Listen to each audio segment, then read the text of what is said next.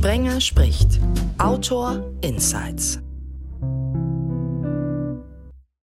Hallo zusammen, Sprenger spricht hier. Letzte Ausgabe Oktober 2022. Der Oktober ist ja für viele der Büchermonat schlechthin. Literaturnobelpreis, Buchmesse, Lit Cologne, viele Neuerscheinungen. Zwei davon bekommt ihr hier von den Bestseller-AutorInnen selber vorgestellt. Gleich drei sind zu Gast. Deshalb und, weil ich es in der Vorbereitung auch schon gemerkt habe, wird das eine Ausgabe, die dem Beinamen Autor Insights mit Sicherheit gerecht wird. Hallo Miriam Georg. Hallo aus Berlin. Von Miriam ist das zweite Buch aus der Tor zur Weltreihe gerade rausgekommen. Von Peter Prange noch frischer, der zweite Traumpalast. Hallo Peter. Hallo aus dem Zentrum der Weltabgeschiedenheit, auch Tübingen genannt. Die nächste Gemeinsamkeit ist ein Vorname, ist eine Premiere. Das gab's auch noch nicht. Bei Sprenger spricht der doppelte Peter. Hallo Peter Grandl. Ja, hallo, grüß Gott. Grüß Gott klingt dann direkt nach. Aus den Bergen, direkt bei dem Ammergauer Land in der Nähe von München. Peter Grandels Turmreihe findet ihre Fortsetzung am 1. Dezember 2022. Trotzdem auch für dich der Oktober was ganz Besonderes? Ja, äh, für mich ist alles was Besonderes, weil ähm, es ja mein Debütroman war und äh, für mich ist auch alles neu. Also sogar dein Podcast hier, aber auch die Buchmesse und alles, was jetzt gerade an Lesungen passiert, alles ist das erste Mal. Schreibst du denn normalerweise andere Sachen? Ich bin eigentlich Drehbuchautor.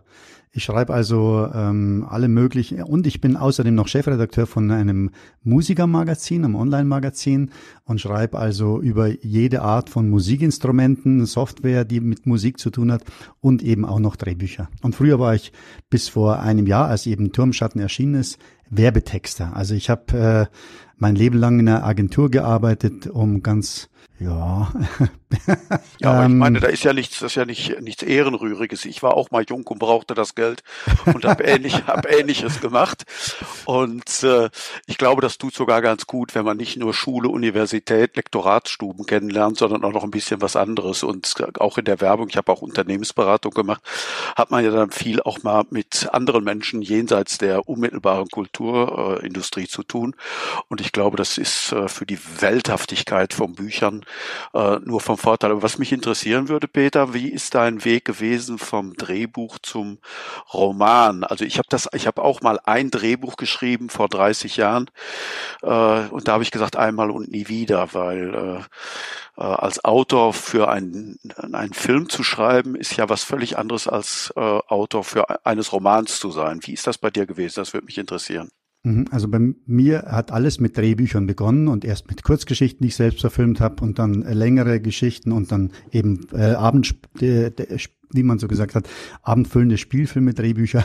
Und ich bin auch im ähm, Jahr 2013 hm, mit dem Drehbuch Turmschatten an verschiedene Filmproduktionen rangegangen. Nur wollte die damals wirklich niemand verfilmen. Also dieses Buch, also dieses Drehbuch. Und ähm, das war dann, ich, ich hing so sehr an dem Stoff, dass mir dann irgendjemand empfohlen hat, schreib doch einen Roman da draus. Und das war für mich irgendwie so eine unglaublich ähm, ähm, mega Aufgabe, die ich da vor mir sah, dass ich erstmal gesagt habe, nein, das ist, ich würde mir nie zutrauen, äh, da einen Roman zu schreiben. Vor allen Dingen gibt halt so ein 100 Seiten Drehbuch inhaltlich längst nicht das ja, was meines Erachtens ein Roman am Schluss äh, tatsächlich äh, lesbar und stark macht.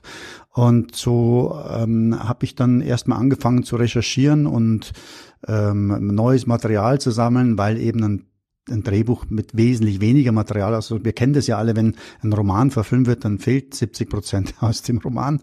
Und hier war die Aufgabe andersrum. Und irgendwie habe ich mich dann doch dazu durchgerungen, Kapitel für Kapitel zu schreiben und es dann auch auf so einer Buchplattform namens Wattpad zu veröffentlichen und ähm, einfach nur um auszuprobieren, wie das so ankommt. Und das war, glaube ich, der Motor, der da im Hintergrund lief, weil die Wattpad-Leser eben immer, wenn ich mir zwei, drei Monate Zeit gelassen habe, was Neues zu schreiben, dann natürlich angefangen haben zu sagen, wann kommt denn das neue Kapitel? Und das, glaube ich, war ein äh, sehr, sehr guter Motivator und nach fünf Jahren war dann tatsächlich mein erster Roman fertig. Also so rum äh, ist aus dem Drehbuch dann ein Roman geworden. Das ist wirklich spannend, weil ich zum Beispiel würde sehr gerne mal ein Drehbuch schreiben und habe das früher auch schon versucht und ich finde es umgekehrt viel schwieriger, weil das Drehbuch ja so komprimiert ist und man alles in den Dialog packen muss. Also ich fand das so eine Herausforderung und ich habe das Gefühl, beim Roman kann man einfach alles rauslassen, man kann ja alles an Atmosphäre reinpacken und Stimmung, was man braucht und beim Drehbuch muss man das irgendwie anders schaffen. Naja, aber dafür ist natürlich beim äh, Film äh, so, dass da unglaublich viele Leute die verschiedenen äh, Aspekte leisten. Also das Drehbuch ist erstmal die Grundlage von allem, aber dann gibt es einen Regisseur, der sozusagen die Erzählweise festlegt, dann gibt es den Requisiteur, der für die Ausstattung zuständig ist, dann gibt es einen Bildrequisiteur äh, natürlich noch äh, und das sind so viele verschiedene Teile, die da ineinander greifen, aber als, als Romanautor bin ich für alles zuständig. Das ist, äh, finde ich, Vorteil und Nachteil zugleich. Also ich habe ein Drehbuch geschrieben und dann gesagt einmal und nie wieder, weil ich habe gemerkt, äh, man ist schliss äh, beim beim beim Film ist man Zulieferer und man ist eigentlich nichts anderes als äh, eben einer von diesen anderen Mitspielern, die dabei beteiligt sind und man hat überhaupt nicht mehr das letzte Wort. Und das ist eben beim Roman ganz anders. Ich muss zwar die ganze Welt komplett äh, aus eigener Kraft äh, gestalten mit allen äh, Aspekten, die äh, den, die die Romanwelt ausmachen, aber äh, ich habe das letzte Wort. Auch dem Verlag gegenüber, wenn es hart auf hart kommt, ist der Autor derjenige, der das letzte Wort hat. Das ist dann wirklich mein Werk. Während ich beim Drehbuch erlebt habe, da quatschen so viele Leute rein, also Regisseure, äh, Produzenten natürlich, Redakteure und hinterher dann auch noch Schauspieler, äh, dass ich am Ende praktisch nichts mehr davon wiedererkannt habe, was ich da ursprünglich mal im Sinn gehabt habe. Und da habe ich gesagt, nee, dafür. Und das war genau in der Zeit, wo ich äh, als Unternehmensberater arbeitete und habe gesagt, nee, das äh, Leben ist zu kurz, um es mit Geld verdienen zu verplempern. Man soll nur das tun, was man mit heißem Herzen tut. Das habe ich mit heißem Herzen getan, aber nicht dafür, dass dann hinterher so verhunzt wird. Und da habe ich gesagt, also ich, und, äh, ich verzichte lieber auf das viele Geld, das man beim Drehbuchschreiben verdienen kann, sondern schreibe dafür lieber Romane, was viel, viel anstrengender ist und, äh, und wie gesagt auch finanziell wesentlich weniger einbringt. Aber ich kann dann hinterher sagen, das ist das, was ich gewollt habe, so habe ich es gemacht, so gut bin ich ich habe mein Äußerstes gegeben, daran lasse ich mich gern messen. Aber ein Drehbuch zu schreiben für einen Film, der dann hinterher mit meiner Intention eigentlich nichts mehr zu tun hat, äh, das äh, war mir doch äh, sehr zuwider. Das habe ich mich auch immer gefragt, ob das, ähm, ob das dann einem schwerfällt, das so abzugeben und zu sehen, was dann mit einem, mit dem Werk gemacht wird, weil da ja so viele Leute, wie du sagst, ähm, reinfuschen sozusagen ähm, ja, das finde ich spannend, das zu hören, dass das tatsächlich schwierig ist. Habe ich auch schon von anderen gehört. Also ich kenne eine Drehbuchautorin, die sagt mir auch immer, das ist sehr, sehr schwer wegzustecken. Diese also Einmischung also, in das Werk. Also der Peter hat natürlich vollkommen recht. Ähm, man gewöhnt sich da an alles, aber man ist ganz klar ein Auftragsautor. Äh, und äh, hat da auch nur beschränkt Mitspracherecht, weil das geht ja längst äh, bevor es einen Regisseur gibt, geht ja die Arbeit los an einem Drehbuch mit dem Produzenten. Und heutzutage ist es so, dass ähm, am Anfang ein Pitch Paper erstellt wird mit unterschiedlicher Länge zwischen 20 und 70 Seiten, ähm, dann äh, Charakterbögen und damit äh, geht dann der Produzent, wenn er denn es dann abgesegnet vom, hat vom Autor, zu den einzelnen, zum Beispiel Streamingdiensten oder Filmverleihern. Also der Produzent hat dann auch noch nicht das letzte Wort, sondern äh, im Endeffekt sprechen dann äh, wieder Leute mit, auch noch lange bevor der Regisseur überhaupt an Bord ist, zu sagen, ähm, wir wollen aber vielleicht mehr Diversity drin haben. Und äh, bei mir jetzt, ich hatte ja gerade das ist, war für mich eine ganz interessante Erfahrung, weil genau wie es Peter sagt, ich konnte in meinem Roman schreiben, was ich wollte und Turmschatten ist exakt so erschienen, wie ich es immer wollte. Und jetzt kamen eben Filmproduzenten und, und nicht wenige und wollten dieses Buch verfilmen. Und ich konnte zumindest durchsetzen, also wenn ihr äh, die Rechte haben wollt, dann nur mit mir als Drehbuchautor. Ah, und, das ist äh, natürlich äh, interessant, weil du jetzt auch die Kompetenz hast und du sagst, ich, ich habe auch zwei Romane von mir sind verfilmt worden und da habe ich dann natürlich erlebt, äh, dass sich äh, die Sache dann auch stark verselbstständigt hat. Das war beim Bernstein Amulett und bei unsere wunderbaren Jahre so. Und äh, das ähm, ist natürlich auch so eine zweischneidige Sache, das dann zu erleben, wie dann aus dem Roman, was doch äh, in manchen Strecken doch sehr andere Geschichte wird. Allerdings bin ich da dann nicht so traurig, weil das ist dann natürlich gleichzeitig auch bezahlte Werbung für das Buch. Und mit dem Film, also das war eine Fernsehverfilmung, die dann viele Millionen Menschen erreicht haben. Und das äh, hat dann natürlich wieder den Nachklang, dass dann sehr, sehr viele Leute auch wieder den Roman lesen. Und die lesen dann ja dann zum Schluss wieder meine Geschichte. Und genau ja, da stehe ich jetzt auch. Also das ist jetzt so, dass ich ähm, tatsächlich mir das einfacher vorgestellt habe. Der Roman hat 600 Seiten und wir reden jetzt von einer Streaming-Serie, also nicht mehr von einem abendfüllenden Spielfilm. Inzwischen ist die Geschichte auch sehr, sehr viel komplexer und umfangreicher geworden als das mhm. ursprüngliche Spielfilm-Drehbuch. Ähm, äh, und äh, die da habe ich das erste Mal gemerkt, wie man sich jetzt wiederum als Romanautor fühlt, wenn du diese Geschichte mit unzähligen Figuren und Handlungssträngen in das Format von einem Streaming-Serie reinpresst. Also, und das da hatte ich schon, äh, und das war erstaunlich, weil ich ja normalerweise Drehbücher schreibe, ganz große Probleme damit, ähm, wieder zu dieser Ebene des Drehbuchautors zurückzufinden. Also am Ende des Tages habe ich dann tatsächlich die Produktionsfirma gebeten, noch einen Co-Autor dazu zu nehmen. Mhm nur um es selbst einfacher zu haben, wieder so Killing, Kill Your Darlings, ja, also ja. auch mich von Figuren zu trennen, Handlungsstränge anders zu bewerten und rauszunehmen und so weiter. Also es ist, äh, war keine so befriedigende Lösung. Und heute äh, sehe ich so, ich habe, ich arbeite an, an aktuell, glaube ich, acht verschiedenen Streaming-Serien mit. Äh, und das macht mir auch Spaß, weil ich da fast immer derjenige bin, der die Geschichte erfindet. Also ich liefere sozusagen den Pitch und daraus entsteht dann vielleicht irgendwann die Serie. Und das macht wirklich sehr viel Spaß, das Plotten von, von TV-Stoffen. Und ähm, trotz alledem, es geht nichts übers Romanschreiben. Also das ist, also ich will auf gar keinen Fall mehr dahin zurück, wo ich vorher war. Also ich habe jetzt das Blut geleckt als ja. Romanautor und äh, habe äh, jetzt am 1.12. erscheint dann mein zweiter und ich bin jetzt gerade dabei, den dritten Roman zu schreiben. Und das ist ein Segen, so unabhängig arbeiten zu können, was einem als Drehbuchautor 100 Prozent verwehrt ist. 100 Prozent. Das ist spannend. Weil, also ich habe das schon öfter gehört, aber dass es, ähm, dass es so ein starker Kontrast ist, hätte ich jetzt nicht gedacht. Kannst du denn manchmal auch ein Veto einlegen, wenn es dann, also wenn ähm, zum Beispiel der Streamingdienst jetzt irgendwas umsetzen möchte, mit dem du gar nicht leben kannst? Wie ist, also was hast du da dann für Rechte? Ja, also das ist eigentlich hast du gar keine Rechte. Du kannst nur okay. bitten oder Druck ausüben. Also als Romanautor hast du wiederum den Vorteil, wenn du nicht reiner Drehbuchautor bist, sondern ähm, der Romanautor, den will man sich ja schon mit dem will man sich nicht verscherzen, weil wenn der Romanautor bei der Verfilmung am Schluss ein Pressestatement losgeht, dass es also, dass er sich distanziert von dem filmischen Werk, dann ist es also tatsächlich der Super-GAU, den kein Filmproduzent haben will. Also die, dieses Druckmittel hast du schon, aber in der Regel ähm, lässt sich über alles gut und lange diskutieren oder streiten und du hast auf jeden Fall eine bessere Position als Romanautor, als reiner Auftragsarbeiter. Also wenn du beim klassischen Drehbuch, wenn die einfach zurückkommen und sagen, mal der Streamingdienst hat dir die Kritik geliefert und die nehmen das Buch nicht, wenn nicht das und das geändert wird, dann bleibt dir nicht viel übrig, als zu sagen, okay, dann ändern wir es halt, weil die Alternative ist, dass sie sagen, ja, wenn du es nicht änderst, dann ändert es halt jemand anderer, dann gehen wir damit zum anderen Autor. Also als reiner Drehbuchautor bist du ganz klarer Auftragsarbeiter. Ja, aber diese äh, sozusagen jetzt die Eigenadaption. Äh, das ist mir auch mal vorgeschlagen worden, also aus meinem Roman dann selbst äh, das Drehbuch auch zu machen.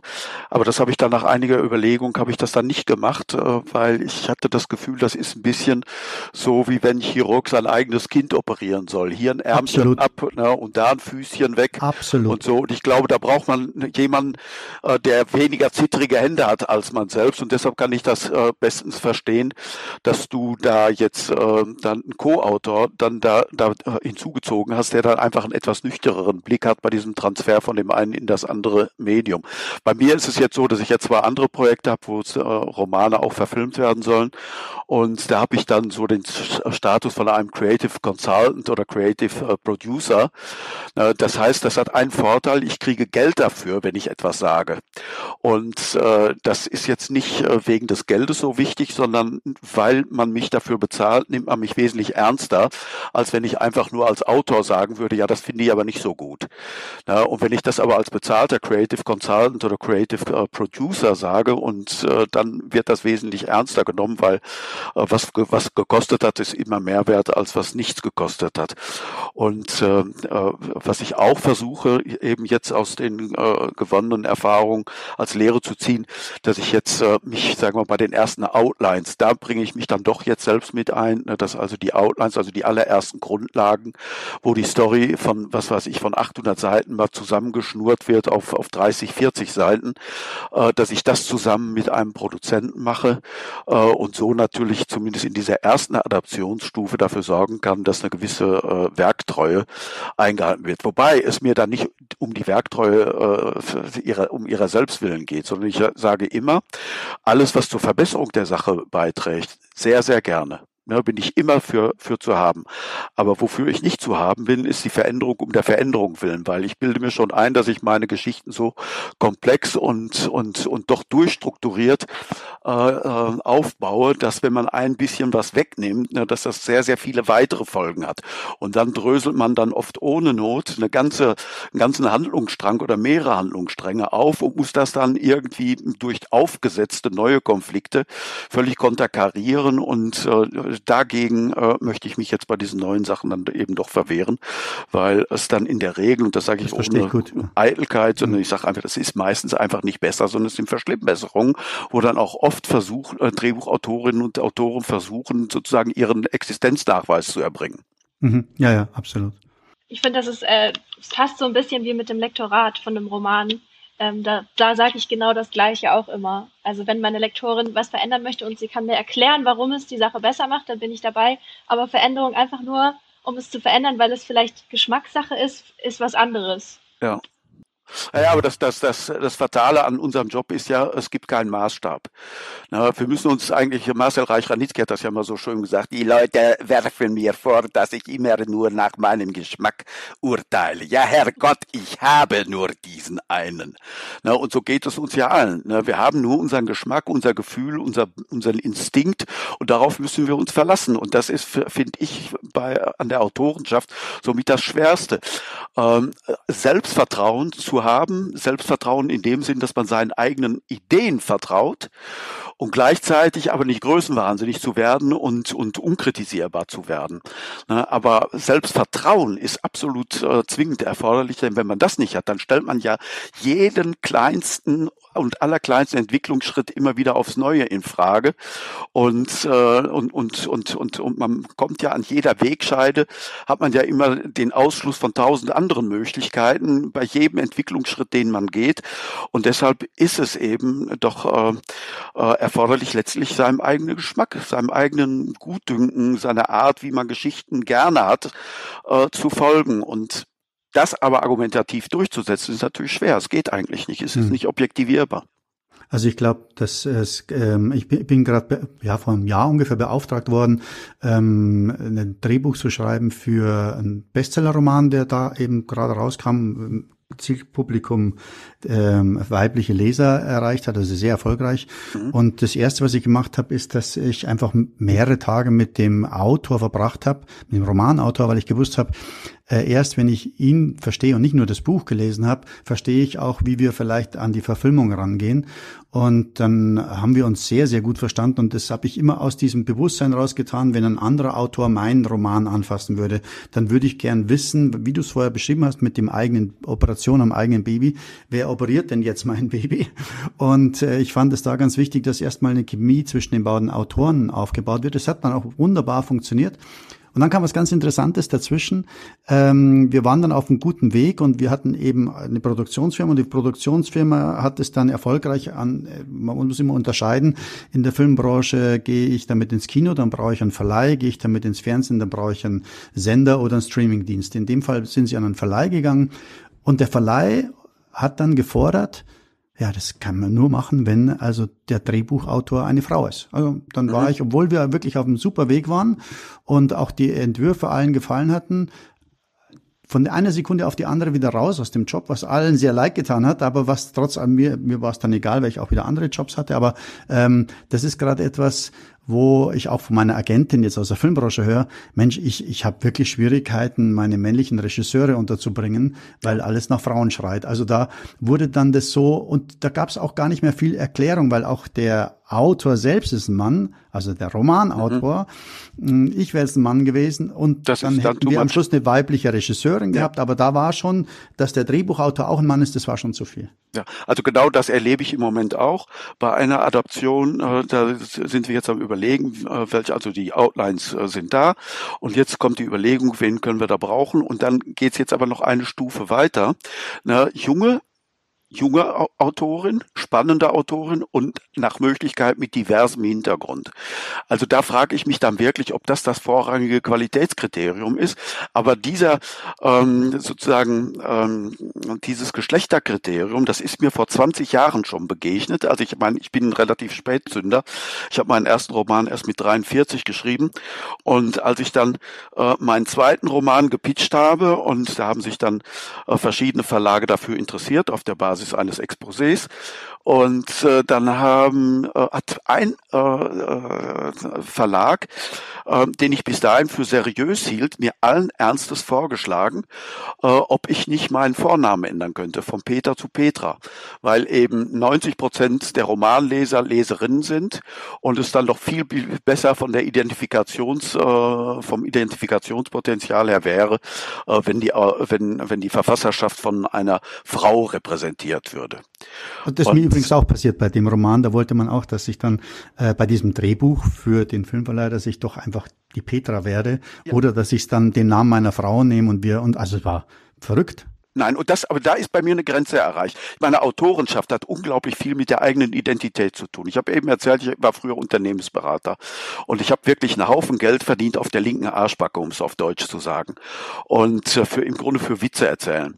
Und ähm, äh, wenn ich mich davon verabschiedet habe, dann habe ich das, weil ich, weil ich ein paar Themen habe, mit denen ich mich identifiziere, für die ich brenne und ich schreibe nur Sachen, die ich auch wirklich schreiben will. Und alles andere kommt mir nicht in in, in, den Laptop.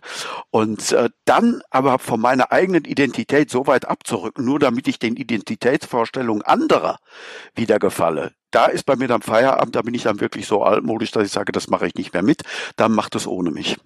Da ist natürlich die Frau, die einen weiblichen Vornamen und männlichen Nachnamen hat, ganz klar ein Vorteil. Ja, wahrscheinlich schon, das stimmt. Wärst du denn bereit? Dass ich als Mann schreibe? Ja. Ähm, ich glaube nicht, nein. Also muss ich ja auch nicht, weil äh, Frauen ja gerade, wie ihr es schon so schön dargelegt habt, ähm, besonders gefragt sind und besonders, glaube ich, Frauen in meinem Alter. Ähm, aber das ist natürlich, wenn man es umdreht, auch eine andere Sache. Und ich meine, Frauen mussten das ja früher machen. Es gab ja für viele in bestimmten Zeiten keine andere Möglichkeit, um zu veröffentlichen, als ein männliches Pseudonym anzunehmen. Also diese Zeiten hatten wir ja auch. Aber ich bin sehr froh, dass die vorbei sind und ich kann das natürlich total verstehen, dass man da seine Grenze zieht und ich würde die da auch ziehen, wenn es andersrum wäre. Ja, ich glaube auch, dass in der Verlagsbranche ist zum Glück äh, das noch nicht so weit vorangeschritten wie in der Filmbranche. Also da ähm, äh, wird einem das noch nicht so sehr in, in den Mund gelegt, wie Charaktere, Figuren oder Geschichten angelegt werden müssen, dass sie ähm, äh, dem, äh, diesem Merkmal der Diversität entsprechen, während in der Filmbranche hast du im Prinzip einen Katalog, den du abarbeiten musst. Also da gibt es ganz klare Vorgaben, die niemand laut ausspricht, aber die später kritisiert werden, wenn sie nicht da sind. Ja, aber da, dazu auch noch eine kleine Anekdote, auch schon 20 Jahre her. Also mit dieser Prägung so, äh, es muss alles weiblich sein und manche Titel, die ich damals geschrieben habe, die wurden vom Verlag festgelegt und mit denen ich auch nicht so glücklich war. Beispielsweise die Philosophin, das ist ein Roman über die Entstehung der Enzyklopädie. Ich hatte als Titel vorgeschlagen, der Kuss des Philosophen. Nein, es musste die Philosophin sein. Und äh, auch die Principessa äh, war eben so ein weiblicher, da geht es um die Entstehung des barocken Rom und die Rivalität zwischen Bernini und Borromini. Und dann sehe ich dann aber zu meiner Überraschung, dass die italienische Ausgabe der Principessa heißt nicht mehr die Principessa, sondern äh, La Congiure di, äh, di, Bergi, äh, di Bernini, die, die Verschwörung des Bernini. Und abgebildet ist vorne auf dem Cover äh, Bernini. Und dann habe ich also die Lektorin äh, von Mondadori des italienischen Verlags gefragt, ja, was sie denn dazu bewogen hätten, ob in Italien eben mehr männliche Leser seien als, als weibliche Leser. Er sagte, nee, auch 90 Prozent Leserin. Ja, aber warum denn dann äh, die männliche Figur auf dem Cover? Ja, äh, die äh, italienischen Frauen interessieren sich halt mehr für Männer als für, für Frauen. Also so kann man natürlich sich dann auch irren. Ne? Und äh, man weiß es ja gar nicht. Sind Frauen wirklich darauf erpicht, äh, nur Geschichten von Frauen zu lesen oder finden sie es eben nicht umgekehrt spannender, sich vielleicht auch mal mit der männlichen Perspektive zu beschäftigen? Also ich finde es umgekehrt beispielsweise wesentlich spannender. Meine Heldinnen äh, sind meistens äh, weiblichen Geschlechts.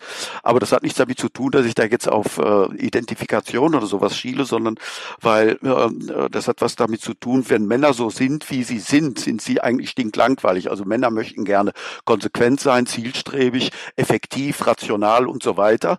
Und äh, das sind relativ äh, langweilige Romanfiguren. Und da sind Frauen in einem positiven Sinne viel chaotischer, viel äh, widersprüchlicher, viel abwechslungsreicher.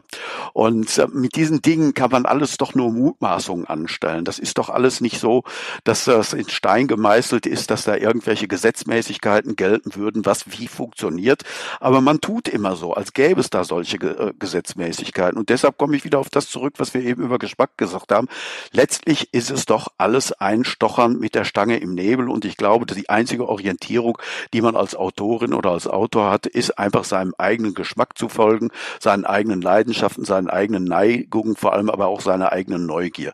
Und äh, es, es gab mal ein, ähm, äh, ein, eine Art Poetik im 17. Jahrhundert von Nicolas Boileau, äh, das ist also eine Abhandlung darüber, wie Literatur geschrieben werden sollte, ganz normativ.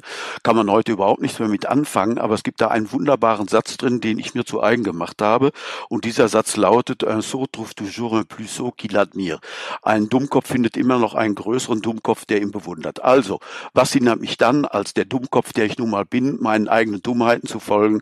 Es wird andere geben, die das mögen. Man kann es natürlich auch vornehmer ausdrücken, wie Ferdinand Porsche das gemacht hat, als er befragt wurde, ob er irgendwie äh, äh, eine große Strategie bei der Erfindung des Porsche gehabt hätte. Nee, er hat ganz simpel geantwortet, ich hatte einen Traum und die Hoffnung, dass andere meinen Traum teilen.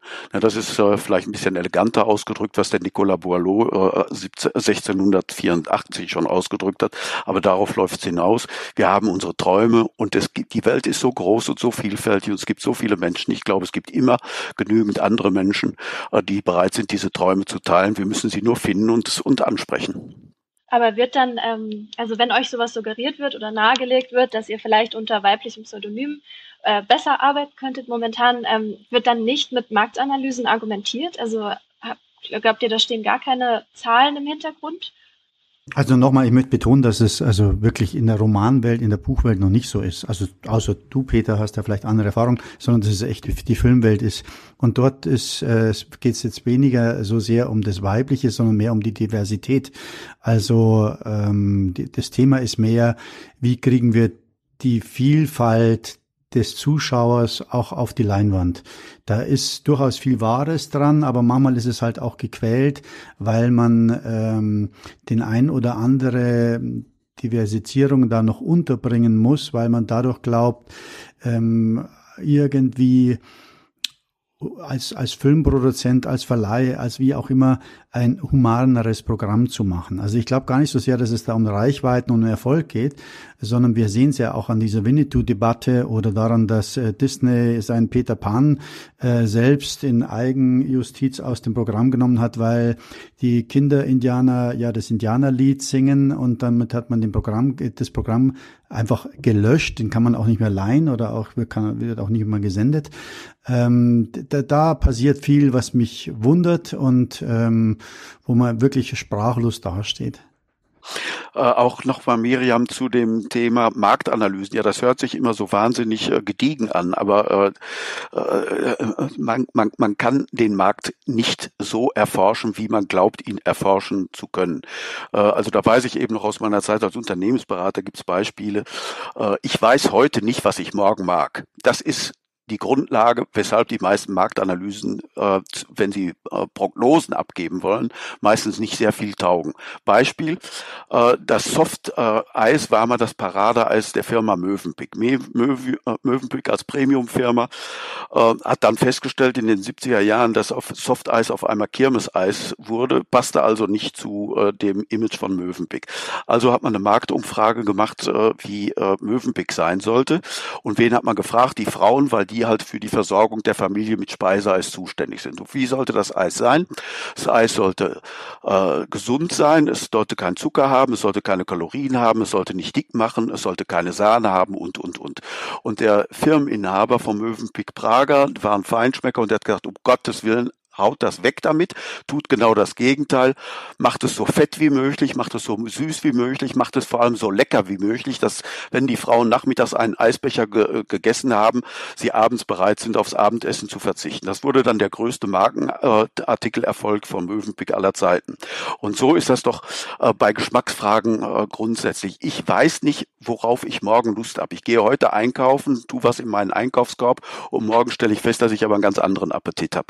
Und wir können nicht berechnen, wie, wie, wie die, also wir können zumindest nicht mit Sicherheit berechnen, äh, wie der Geschmack äh, vom Morgen da sein wird und deshalb immer diesen vermeintlichen Marktanalysen hinterher schreiben zu wollen, halte ich für fatal würde ich auch nicht für äh, mein Leben für, für hergeben. Fände ich einfach billig. Für eine nur unterstellte Öffentlichkeitsmeinung, äh, mich so zu drehen, zu wenden, dass ich danach schreiben soll, nee, dann bin ich kein Autor mehr, dann bin ich ein, äh, dann bin ich ein Lohnschreiber. Ja, verstehe ich. Wenn man jetzt aber sagt, ähm, wie Peter eben meinte, dass es ja mehr um Diversität geht oder darum, nach außen hin besonders ähm, divers rüberzukommen, was wäre denn dann eine gute Alternative? Also wie soll man das dann machen? Nein, ich glaube, das ist, also ich, ähm, ich, ich finde, ich finde, das ist schon alles, also wie gesagt, das hat eben nichts mit Zielgruppenanalysen etc. zu tun. Und wie sich's gerade dreht, dreht sich's halt sehr stark und sehr schnell und äh, alles, was sich in irgendwie im Wandel ist, schießt auch manchmal übers Ziel hinaus. Die Grundidee ist hervorragend. Also man sieht es auch tatsächlich, dass plötzlich in den Filmen nicht nur immer ähm, die klassischen äh, Klischees äh, von Figuren für Frauen und Männer bedient werden, sondern es ist jetzt durch die Diversität einfach auch spannender wird, äh, eine Serie anzusehen, weil du eigentlich nicht weißt mh, mm, oder nicht voraussetzen kannst, wie eine Figur sich entwickelt. Das finde ich alles sehr, sehr positiv. Und die Identifizierung von Menschen, die vielleicht in ähm, ja äh, die einer Minderheit angehört haben, finden sich nun auch. Also das finde ich, das finde ich ganz, ganz große Klasse.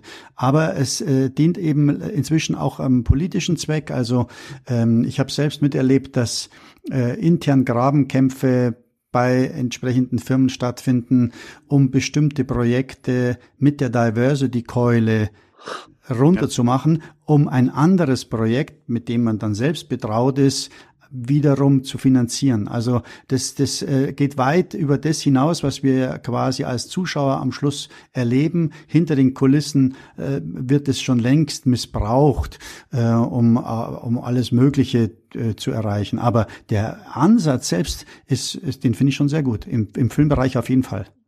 Also du meinst, es wird zu stark instrumentalisiert und genau. geht so ein bisschen vorbei an dem, was es eigentlich sein soll. Schau, diese Win Winnetou-Debatte, ähm, das ist eine kleine Minderheit, die im Prinzip dafür dazu gereicht hat, dass tatsächlich ähm, dieser Winnetou-Kinderfilm ähm, ja erstens mal von der Produktionsfirma aus USA nicht mehr produziert werden konnte, weil ähm, dort äh, in den Gremien gesagt hat, um Gottes Willen, wir können doch keine weißen Kinder als äh, Ureinwohner Amerikas äh, verkleiden. Und äh, trotz alledem ist der Film dann ein großer Erfolg geworden, weil die Mehrheit eben tatsächlich anders denkt. Ähm, ja, ist, ist, ist einfach äh, schwer. Also wo zieht man da die Grenze? Und irgendwann äh, denke ich auch, egal mit der ganzen Genderproblematik, es darf halt auch nicht sein, dass ähm, wir uns insgesamt in unserer Meinungsbildung, auch jetzt ähm, in der Sprache, von komplett ja, von Rebellen steuern lassen. Ich, der Anstoß soll da sein und man muss ins Prinzip mitgehen, aber ähm, da gibt es ja auch so verrückte Geschichten, wenn es darum geht, äh, wie schreibe ich gendergerecht. Also jetzt egal ob in der Werbung, ist im Roman zum Glück nicht, aber in der Werbung und in darstellender äh, Texten, ah, da, da, da weiß man tatsächlich nicht mehr, ähm, ja, wie man als Texter vorgehen soll, weil es wirklich schwer ist, den richtigen Ton zu treffen. Aber wer sind denn deiner Meinung nach die Rebellen?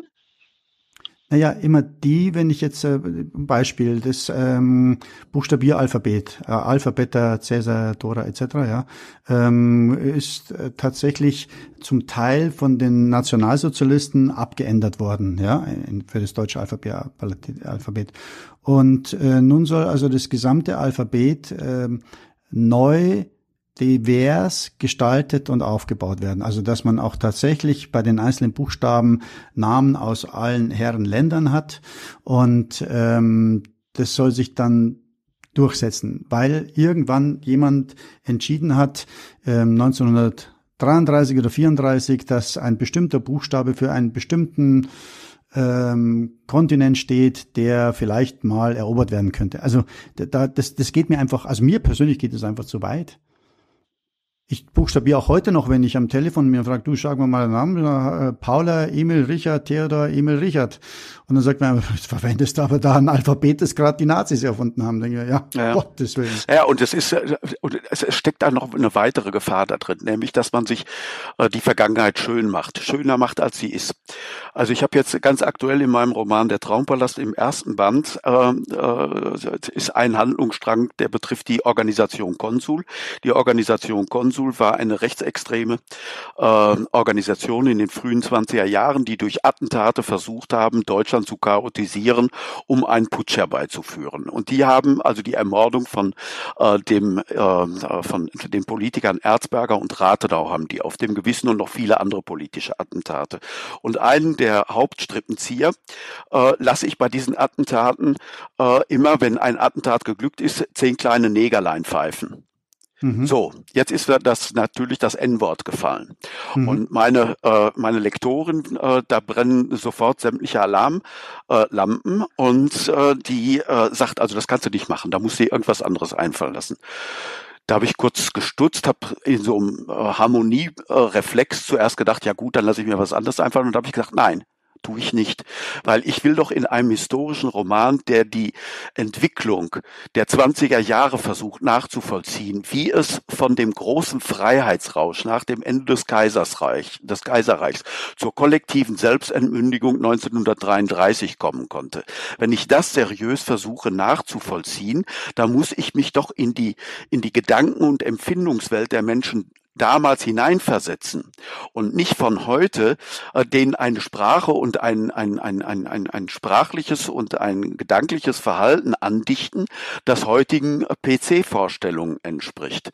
Ja, sondern, aber ich habe dann gesagt, gut, ich schreibe Nachwort, weil äh, wir müssen uns der Vergangenheit so, wie sie ist, stellen und nicht die Vergangenheit uns so zurecht äh, biegen, dass sie heute äh, äh, äh political, der Political Correctness entspricht. Dann, dann äh, heißt das im Endeffekt, dass äh, Adolf Hitler wahrscheinlich ein Philosemit gewesen ist, weil es ja äh, unerträglich ist, dass der deutsche Kanzler äh, gegen Juden gehetzt hat. Und äh, die, äh, ich habe dann, ich habe das dann versucht äh, mit einem Beispiel, einem sprachlichen und wie Sprache in Handlung, äh, wie Gedanken, Sprach und Handeln äh, ineinander äh, zusammenhängen, habe ich dann in einem Nachwort erzählt, wie mein Großvater 1900, im Jahre 1900 Latein mit folgendem Merkspruch äh, ge gelernt hat. Eram eras erat, ich ging mal in die Stadt, ile, äh, äh, ile ilai Luther traf ich einen Jut, hikekok, da nahm ich einen Stock, sum fui esse und schlug ihm in die Fresse.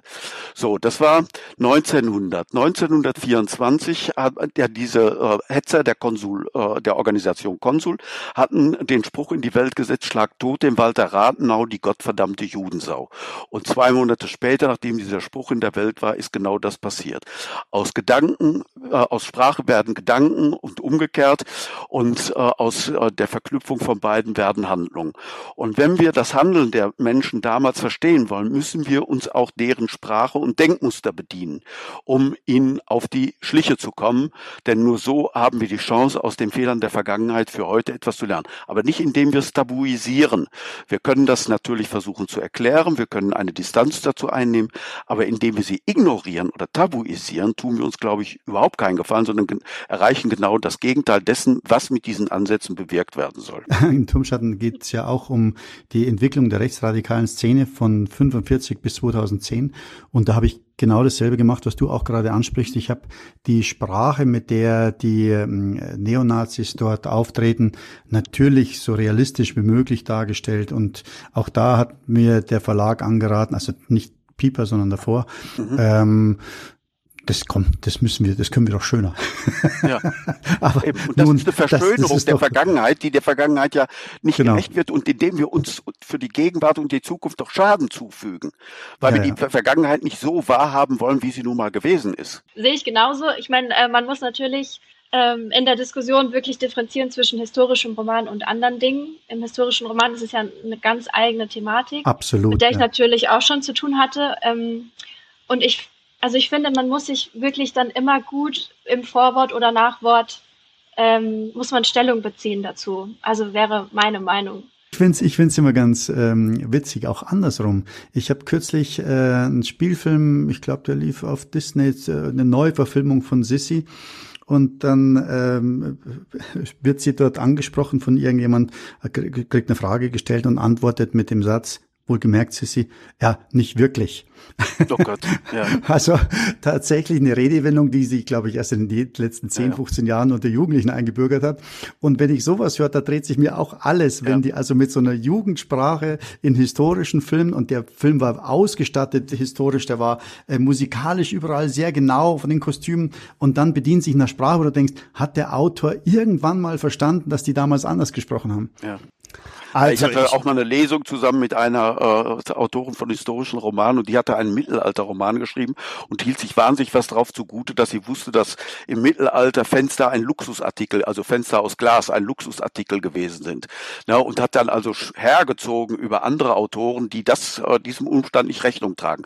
Und dann trug sie aus ihrem äh, aus ihrem äh, Werk eine Liebesszene vor und dann sagt dann ein Mädchen im 13. Jahrhundert, aber ich bin kein romantisches kleines Mädchen. Ja, die Romantik ist halt ein bisschen später erfunden worden. ja, ja, ja, klasse. Das, das, das, ist, das ist, das ist dann die Historie äh, in Disney World.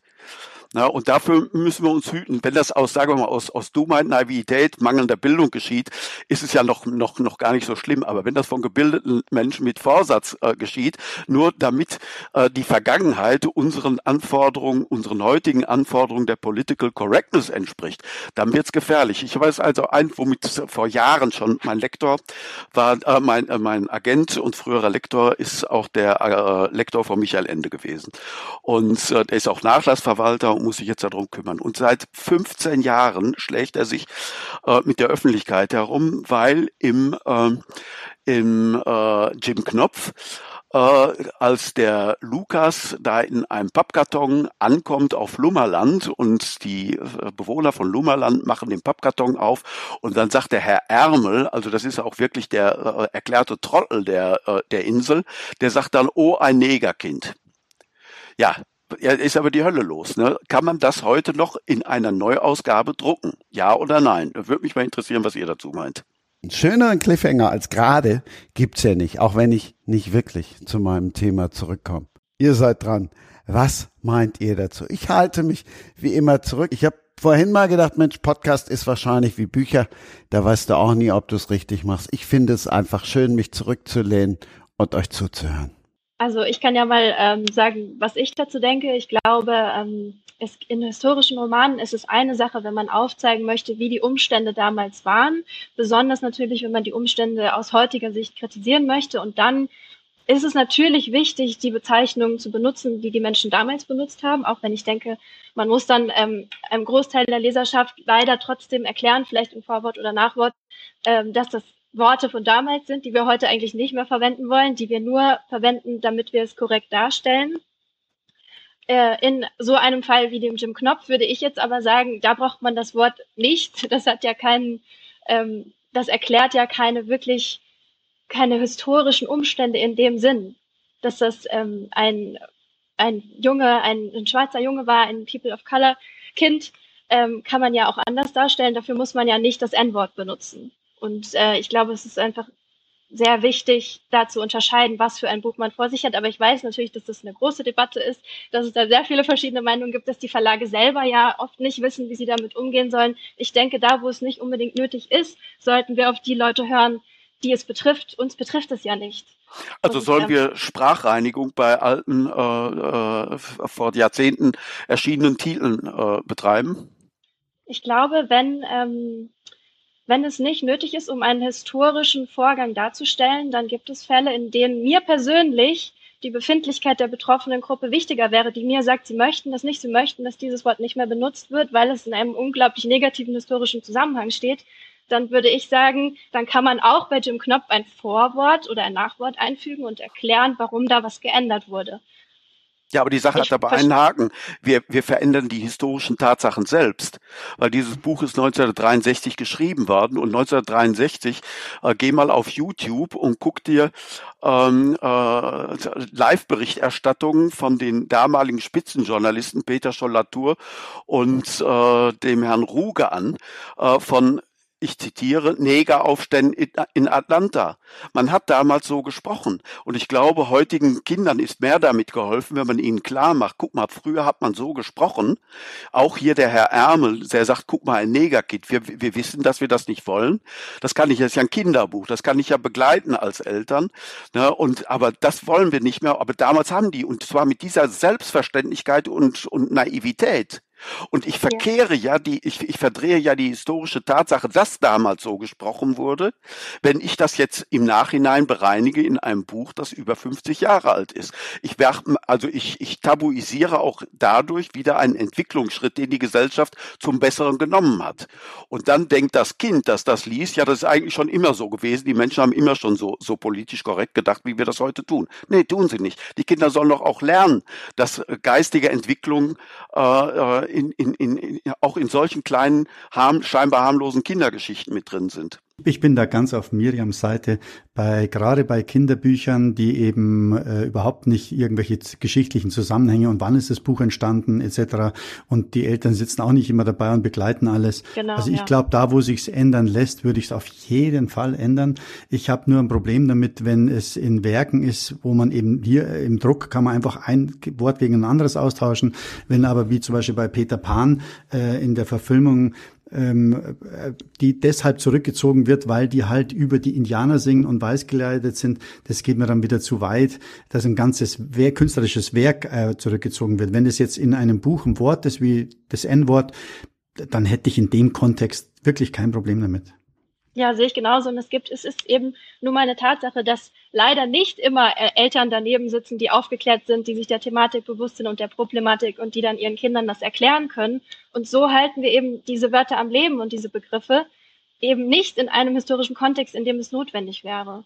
Ja, also bin ich, äh, also ich werde werd mich da jetzt nicht drauf versteifen und und jetzt da die, nur ich wollte das als als ein sehr populäres Beispiel dafür nehmen und und auch darauf die Gefahr hinweisen, dass ja man eben schon durch die Veränderung, durch die Eingriffe in alte Texte ist ja ein unglaublicher Tabubruch.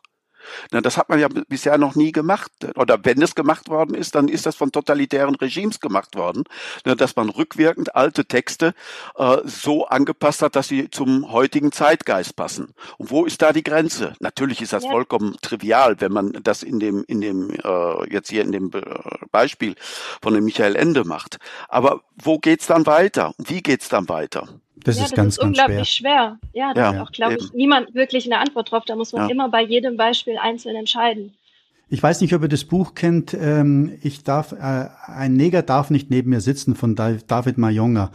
Ähm, und ich habe, äh, also das ist quasi seine Kindheitsgeschichte. Das ist ein deutscher Rapper, der aber, äh, das Buch ist wirklich hervorragend geschrieben und kann ich nur empfehlen. Und äh, ich habe, äh, weil ich bin quasi als Pate für Schule ohne Rassismus auch äh, pro bono mit äh, Aktionen und Lesungen in Schulen regelmäßig. Und ähm, äh, da habe ich ihn auch kennengelernt und er hat einen Vortrag gehalten. Und wenn man so seine Geschichte wirklich live erfährt, wie, wie schwierig es für ihn war, tatsächlich in Deutschland als N bezeichnet zu werden, dann versteht man viel, viel besser, warum solche Wörter aus dem Sprachschatz und selbst aus Büchern, gerade vor allen Dingen aus Kinderbüchern gestrichen werden sollten. Also das ist wirklich, ähm, ja, mei ähm, ja, es ist ja auch keine Zensur in dem Sinn, dass wir sagen, das muss äh, staatlich angeordnet werden von höchster Stelle, dass man das nicht darf. Es ist ja mehr eine Respektfrage. Ne? Der, die Verlage entscheiden das ja auch unabhängig oder die AutorInnen. Ähm, ich meine, man muss sich ja angucken, was da gegenübersteht. Es ist ja nicht so, dass man die Sprache vertilgen will, äh, sondern ja, es ist einfach eine Respektfrage. Und ich finde, ähm, also äh, für mich wäre das an dieser Stelle wichtiger, dann zu sagen, dann tritt die Sprache zurück und wir erklären das in, im, im Vorwort oder im Nachwort, was wir da tun und respektieren aber den Wunsch dieser Menschen, dass dieses Wort irgendwann, so Gott will, aussterben sollte. Also da sind wir uns sicherlich alle einig. Und mhm. äh, das, äh, aber äh, wir, wir merken ja alle, wie wir da ein bisschen eirig werden bei diesen Themen, weil das ja alles miteinander verflochten ist. Na, das geht ja dann eben auch so weiter. Es sind dann erst Wörter, dann sind es auf einmal Themen, die nicht behandelt werden dürfen. Äh, es sind verschiedene Schreibweisen. Ich lebe ja hier in, in der Universitätsstadt Tübingen und kriege das dann mit, äh, beispielsweise äh, äh, geschlechtsgerechte Sprache in Klausuren. Na, jetzt gibt es hier schon Dozentinnen und Dozenten, Dozentinnen äh, und Dozenten, die in Jura äh, Klausuren äh, äh, runterpunkten, wenn nicht gegendert wird. Gleichzeitig gibt es äh, ganze Themenkomplexe, die nicht mehr äh, wirklich erforscht werden sollen, äh, weil da von vornherein Vorbehalte aufgebaut werden, äh, dass das in irgendeine Richtung gehen könnte, die unerwünscht ist. Und da, da bin ich wirklich ein bisschen altmodisch. Da habe ich noch so altmodische Ideale von Freiheit, von Wissenschaft und Forschung, genauso wie Freiheit der Künste, äh, dass man erst einmal alles machen darf, äh, äh, was man will, sofern es nicht gegen irgendwelche Paragraphen im Strafgesetzbuch verstößt. Die ganze Gender-Thematik mit in, sprachlich ist noch längst nicht ausdiskutiert und äh, führt auch zu ganz fürchterlicher Verstümmelung der deutschen Sprache.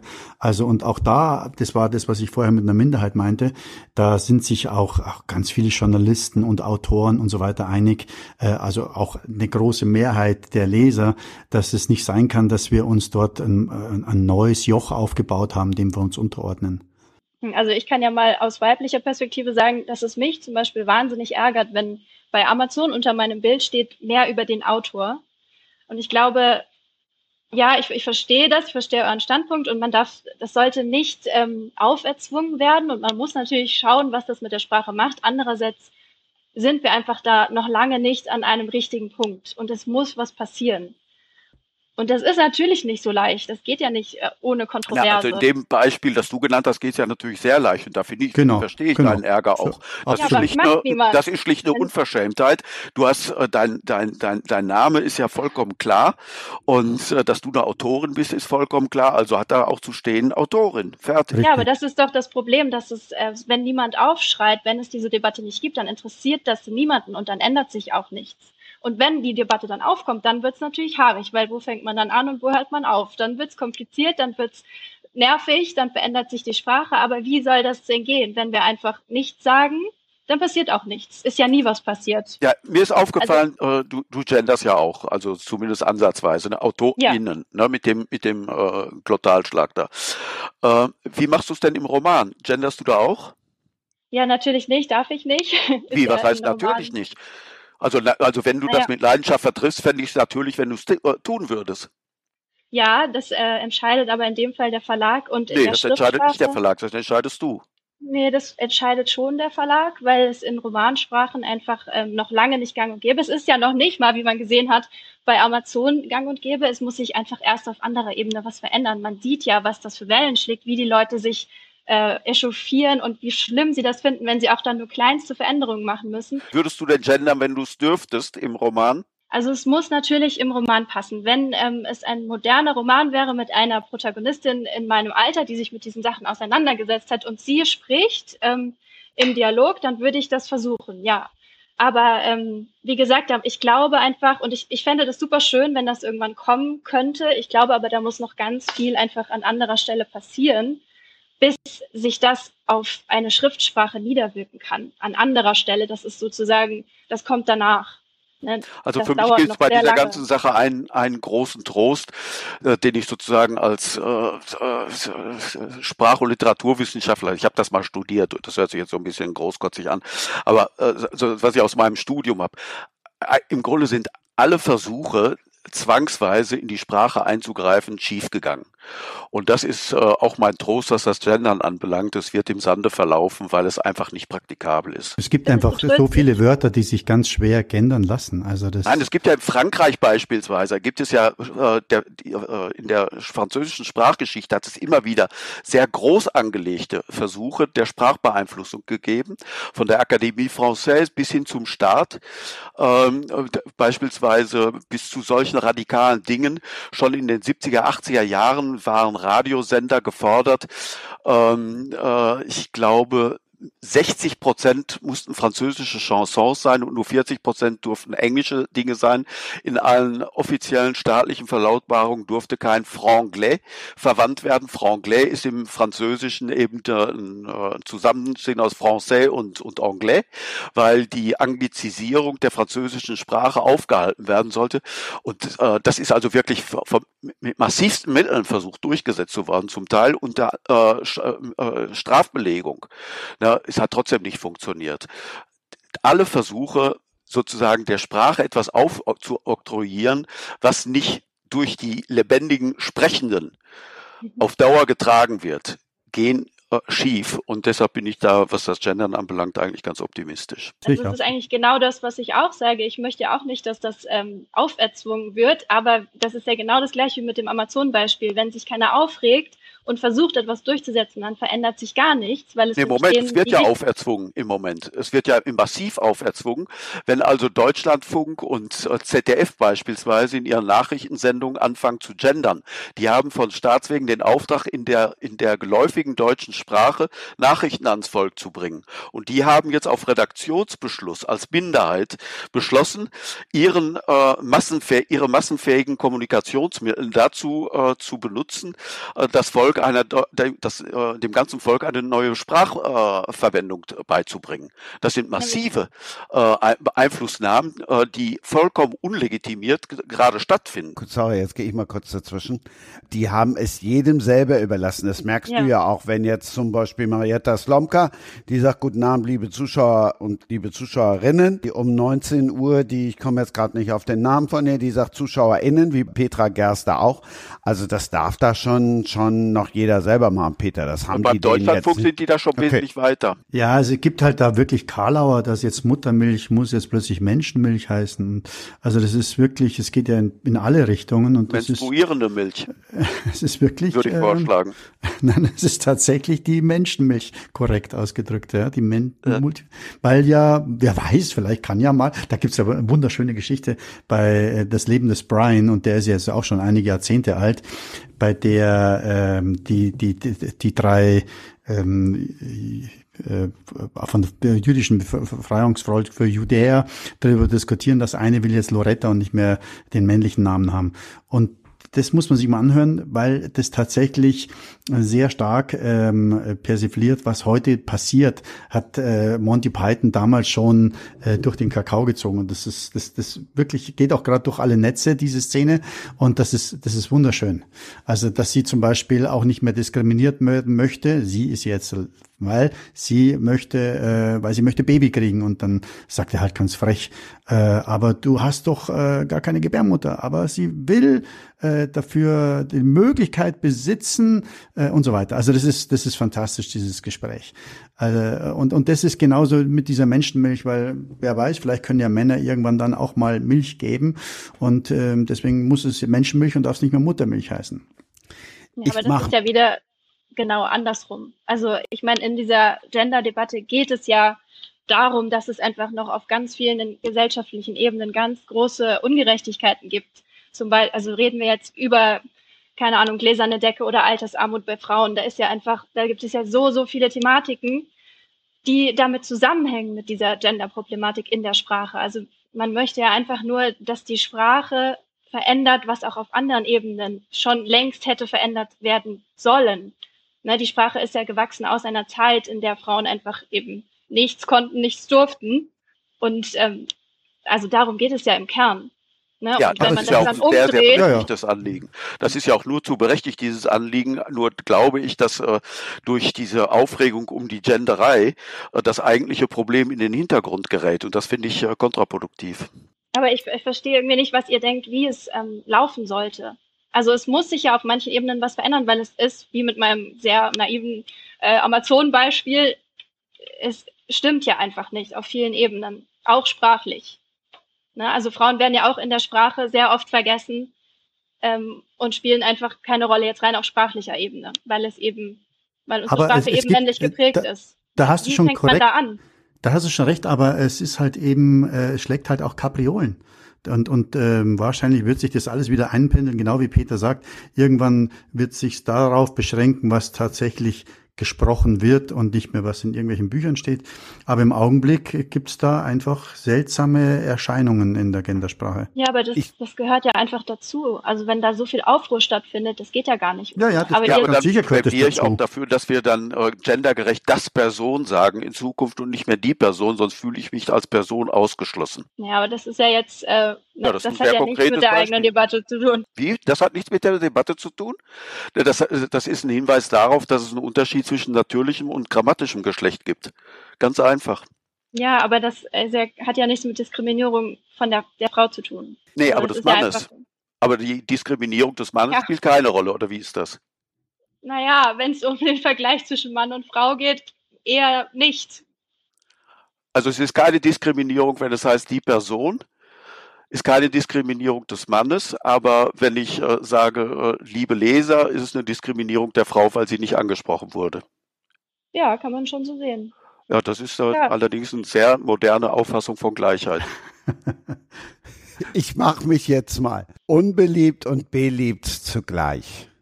Ich habe ja zur Begrüßung, schön, dass es keiner gemerkt hat, gesagt, drei Bestseller-AutorInnen sind zu Gast. Aber jetzt folgen wir der Autorin und das Tor zur Welt. Hoffnung. Ja. Die Hamburger Auswandererstadt. Der zweite Teil. Seit dem 18.10. ist er da. Erzähl. Ja, genau. Also Band 2 ist jetzt raus von meiner neuen historischen Saga.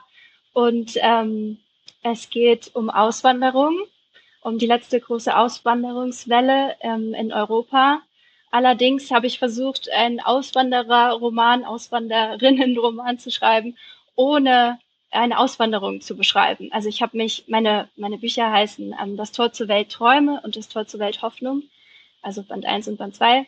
Und ich habe versucht, einen Roman über diese Thematik zu schreiben, ohne eine Auswanderung selbst zu schildern, sondern ich wollte mich wirklich auf die Träume und Hoffnungen konzentrieren, die die Menschen damals bewogen haben, auszuwandern. Und ähm, das Buch spielt, die Bücher spielen in Hamburg. Also für mich ist es ein großes Buch, aber weil beide Bände zusammengehören, aber es sind ähm, zwei. Und äh, die spielen in Hamburg in der Auswandererstadt. Ich weiß nicht, ob ihr das kennt. Ich hatte davor, also vor meinen Recherchen zum Buch, noch nie was davon gehört, von diesem sehr besonderen Ort.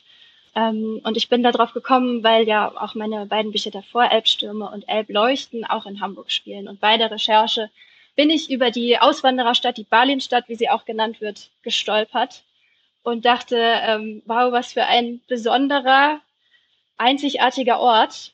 Ähm, von dem habe ich noch nie was gehört. Ich habe auch noch nie was davon gelesen. Ähm, und ja, da muss ich mal ein bisschen näher eintauchen. Und das habe ich dann gemacht und habe schnell gemerkt, ich finde, das ist ein sehr guter Schauplatz für einen Roman. Da kann man ganz viel draus machen.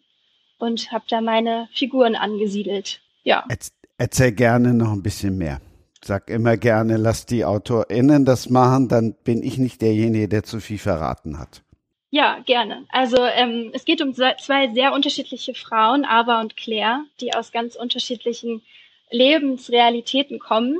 Ava kommt aus dem alten Land, ähm, ist sehr arm aufgewachsen auf einem Moorhof und Claire kommt aus einer alten Hamburger Familie und ist sehr, sehr reich aufgewachsen in einer sehr schönen Villa und einer ganz anderen Realität. Und ähm, diese beiden clashen zusammen in der Auswandererstadt. Und ähm, Vielleicht muss ich aber vorher noch ein bisschen über den historischen Kontext erzählen, weil ähm, ich da finde, dass das das Spannendste ist an der ganzen Sache, nämlich diese Thematik von Hoffnung und Träumen, die ich vorhin schon erwähnt habe. Denn dieses ganze Auswanderergeschäft, kann man wirklich sagen, das war quasi eine riesige Lüge. Also das war ein, ähm, ein Millionengeschäft, an dem sich ganz, ganz viele Menschen bereichert haben. Und ähm, mir war das vorher nicht klar, dass die Menschen erst überredet wurden zum Auswandern. Also die allermeisten Menschen, besonders aus Osteuropa, wurden überredet dazu, größtenteils nach Amerika war das damals, auszuwandern von sogenannten Auswanderungsagenten. Das muss man nicht gendern, denn das waren nur Männer.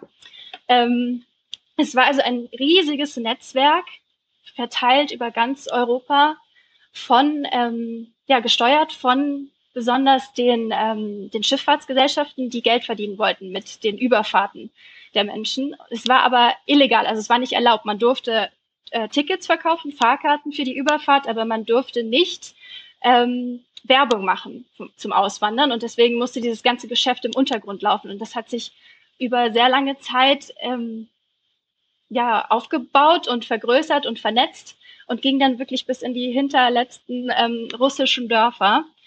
Und ähm, ja, über diese, dieses Geschäft mit Lügen und Träumen wollte ich, wollte ich schreiben. Über diese Agenten, die dann in die kleinen Orte gegangen sind und dort die unglaublich, zum größten Teil unglaublich armen, ungebildeten, analphabetischen Menschen überredet haben, ihre Heimat zu verlassen, ihre Dörfer, ihre ganzen Welten, alles, was sie kannten, ähm, mit den schlimmsten Lügen.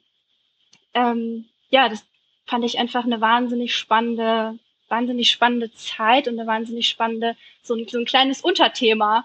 Ähm, das muss man sich dann so vorstellen, dass die wirklich in diese Dörfer gegangen sind, haben sich da eingemietet in irgendwelchen Hinterzimmern neben den Kirchen und äh, die Menschen durften dann da einzeln vorsprechen und die haben ihnen dann Bilder gezeigt von Amerika und haben gesagt, die Freiheitsstatue ist die Jungfrau Maria und der Kaiser von Amerika, der wartet nur auf euch ähm, haben dann so getan, als würden sie anrufen in Amerika und fragen, ob da noch Platz ist für diese Person. Und dann hatten sie so teilweise Aufziehwecker und so ganz komische Lügenapparate, die dann geklingelt haben und so getan haben, als wären sie ein Telefon. Die Menschen wussten natürlich meistens gar nicht, was ein Telefon ist und wussten nicht, dass es keinen Kaiser von Amerika gibt und ähm, ja, wurden dann ähm, belogen, haben oft ihr ganzes Geld äh, hingeblättert für diese Fahrkarten und ähm, ja, so entstand eine riesige, also nicht nur durch diese Lügen, aber die waren schon ein, ein sehr großer Teil dieser riesigen Auswandererwelle.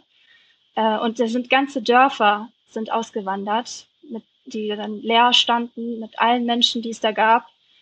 Und über dieses Netzwerk mit Hoffnung, Träumen und Lügen habe ich meinen Roman aufgebaut. Insgesamt sind es 1300 Seiten. Du hast gerade schon gesagt, zwei ja. Teile. Bei dem, womit du den Durchbruch geschafft hast, sprich äh, Elbstürme, Elbleuchten, da mhm. waren viele ja traurig, dass nach zweien Schluss war. Vor allen Dingen, weil es ja kein ja. richtiges Ende gab. Wie ist es jetzt? Naja, es gab ja schon ein richtiges Ende. ähm, wie, also wie meinst du das? Meinst du, weil es kein Happy End gab? Wenn du zwei oder drei Folgen gehört hast, weißt du, ich bin Romantiker und Kitsch pur. Ich brauche immer ein Happy End, ja. Ich nicht. Ich mag keine Happy Ends, weil ich glaube, dass die nicht realistisch sind. Und genau das wollte ich auch ähm, mit Elbleuchten und Elbstürme darstellen. Dass ein Happy End hätte einfach, ja, das wäre romantisch gewesen äh, und Disney-Film-mäßig, aber es hätte überhaupt nicht in die Zeit gepasst. Also es wäre einfach ähm, wirklich nicht historisch korrekt gewesen, dieses Happy End so zu schreiben, wie die Menschen sich das gewünscht haben. Und ich bin da eher immer für, ja, für das Realistischere. Äh, aber die Menschen haben es mir sehr übel genommen, die LeserInnen, waren oft sehr, sehr traurig über dieses Ende. Diesmal ist es, ah, ich weiß nicht, ob ich das jetzt verraten sollte, es ist anders, sagen wir so. Es ist anders, aber es ist auch kein, nee, ich sag mal lieber nichts. Der andere historische Romanverfasser ist gefragt. Peter, hattest du Miriam vorher auf dem Zettel? Ehrlich gesagt nicht, aber das äh, ist bitte äh, nicht äh, persönlich zu verstehen, Miriam. Ich lese praktisch nicht mehr, äh, wenn ich schreibe. Ich schaffe es einfach nicht mehr, mich äh, in andere Geschichten wirklich reinfallen zu lassen. Ich lese das immer viel zu analytisch. Ich kann Filme gucken, das geht gut, aber wenn ich lese, lese ich sehr analytisch, gucke ich die ganze Zeit, wie ist das gemacht, wie ist die Figur geführt, wie ist äh, die Erzählhaltung und so weiter. Und als ich mich mal dabei erwischt habe, dass ich Goethe lektoriert habe, habe ich gedacht, nee, das hat keinen Sinn. Also wenn ich schreibe, äh, schreibe ich und da ich fast nur noch schreibe, angesichts der äh, äh, doch nur noch sparsamen äh, Restlaufzeit, äh, die mir verbleibt, ähm, komme ich herzlich wenig zum Lesen. Ich habe zum Glück in meiner Jugend sehr, sehr viel gelesen und davon zehre ich dann ein Stück weit bis heute. Also ich lese auch keine historischen Romane, weil ich nicht den Vergleich will. Also ich möchte vermeiden, dass ich versehentlich abschreibe. Deswegen bin ich da auch gar nicht so drin in der Materie tatsächlich. Also es gibt so drei Sachen, die gehen mir wirklich äh, äh, regelmäßig auf den Geist, äh, dass Leute mich dann fragen, ja, Sie haben doch sicher das und das gelesen. Ja, und dann sage ich, ich bin Autor, kein Lektor und auch kein, kein Journalist. Zweitens, also ich habe Sachen erlebt von meinem äh, Mann und meinen Kindern, also da müsste so ein Roman rausmachen. Ich meine, als hätte ich nichts anderes zu tun, als darauf zu warten, dass mir irgendjemand äh, von an der Bushaltestelle mir ein Romanthema vorschlägt. Und die allerschlimmste Variante ist, äh, ja, äh, ich habe es noch niemandem gesagt, aber ich habe ja auch einen Roman geschrieben. Äh, gucken Sie doch mal rein, Herr Prange. Sie haben noch so gute Verbindungen zum Verlag. Da Empfehlung von Ihnen und ich kann Ihnen sagen, meine Wohngemeinschaft, meine Verwandtschaft oder wer auch immer sind ja ganz begeistert. Das sind also so die drei Zumutungen, die einem als Autor immer wieder begegnen. Und das erste ist halt, Sie haben doch sicher das und das gelesen. Nee, habe ich meistens leider nicht. Ha, gut, dass ich nicht so rumgefragt habe. Schwitz, Schwitz, Schwitz. Also erstens mal, ähm, ich finde es immer ganz spannend, wenn ich Menschen kennenlerne, die Autoren sind, also Miriam und jetzt auch Peter. Äh, ich bin dann sofort äh, auch im Vorfeld schon am Googeln und lesen und ähm, äh, bin dann eigentlich immer sehr fasziniert und freue mich, die Bücher zu lesen. Also ich, ich bringe immer, das muss das, also für mich ist es auch ein Drang, ich muss es dann unbedingt lesen. Also Miriam, ich lese gerade dein erstes Buch. und, das ist ja ähm, schön. Ja, ja, genau. Also das finde ich ganz was Schönes. Und vielleicht auch als Debütant, ich bin auch noch äh, nicht gefeit gegen, ähm, passiert mir natürlich jetzt auch ständig, dass mich irgend, irgendjemand anschreibt, willst du mal mein Buch lesen oder wie auch immer, äh, oder du, ich habe da eine Geschichte. Also ich bin immer noch jemand, der, äh, weil, weil ich vielleicht früher auch so rumgerannt bin, zuhöre, der auch mal ähm, von unveröffentlichte Werke liest und ich bin da auch neugierig, ähm, gebe dann da auch so ein bisschen meine Meinung ab oder auf jeden Fall Feedback. Also ähm, manchmal wird es mir natürlich auch zu viel, dann lese ich quer, wenn irgendwelche Werke kommen, die mir partout überhaupt nicht gefallen. Aber ich, ich bin dann noch äh, vielleicht offen. Also das, das ist, ich, ich finde es einfach spannend, was da draußen passiert. Vor allen Dingen habe ich längst die Meinung, dass äh, sehr, sehr viele unveröffentlichte Romane es wert wären, verlegt zu werden, äh, weil einfach die Lektoren und auch die äh, Agenturen für Literatur vollkommen ähm, ja, überfordert sind mit dem, mit dem Material, das sie geschickt bekommen. Und ich bin tatsächlich so frei, wenn ich jetzt hier irgendeinen Roman äh, bekomme, der mir sehr, sehr gut gefallen hat, dass ich den dann zu meinem Lektor gebe und sage, hier, schau mal rein, das ist gar nicht so schlecht. Also ich, ja, vielleicht ist es auch noch naiv. nein, nein, nein, das, ich meine, das mache ich ja auch und ich bin völlig deiner Meinung, dass es sehr, sehr viele gute Sachen gibt, die äh, unveröffentlicht sind, genauso wie es sehr, sehr viele schlechte Sachen äh, gibt, die veröffentlicht worden sind. Ja, da, da gibt's ja alles, aber da sind wir wieder bei dem Thema Geschmackfragen und Kalkulierbarkeit von Erfolg und dergleichen mehr. Na, das äh, äh, und mein Problem ist, ich habe jetzt die letzten sieben, acht Jahre habe ich eigentlich sieben Tage die Woche rund um die Uhr geschrieben. Um und das jetzt wirklich nicht übertrieben und äh, mit zwei Wochen Urlaub im Jahr. Und äh, ich hatte jetzt im Sommer auch, habe ich ein bisschen die Quittung gekriegt. Ich hatte erhebliche gesundheitliche Probleme. Ich muss jetzt ein bisschen langsamer oh. machen. Aber äh, weil ich das wirklich so exzessiv gemacht habe, das waren aber eben auch Themen und, und, und, und, und Bücher, die waren seit Jahrzehnten in mir und die mussten jetzt geboren werden. Und äh, ich kokettiere nicht mit meinem Alter, aber ich bin nun mal 67 und äh, da muss ich auch ein bisschen auf die Tube drücken. Na, wenn ich das noch äh, zu Ende erzählen will, was ich noch an meiner Meinung nach erzählenswerten in mir habe, und da muss ich einfach ein bisschen dicht machen. Und wenn dann jemand mich aus dem Sauerland anruft und sagt, ja, ich komme auch aus dem Sauerland und ich würde aber so gerne Bücher schreiben und Sie, äh, äh, Sie können mir doch sicher helfen, dann frage ich zurück, ja, was sind Sie denn vom Beruf? Ich bin Rechtsanwalt. ja, äh, äh, ja, warum möchten Sie das denn nicht mehr machen? Ja, ich möchte, also ich trage auf den, auf den Geburtstagen in der Familie immer Gedichte vor und das finden alle so toll. Und ich möchte jetzt auch mal was Neues in meinem Leben machen. Ja, und äh, helfen Sie mir doch mal dabei. Sagen Sie mir doch mal, wie das geht. Und dann sage ich, ja, was ist denn Ihr Stundenhonorar? Ja, mein Stundenhonorar ist 400 Euro. Ja gut, dann veranschlagen wir das jetzt auch für unser Gespräch.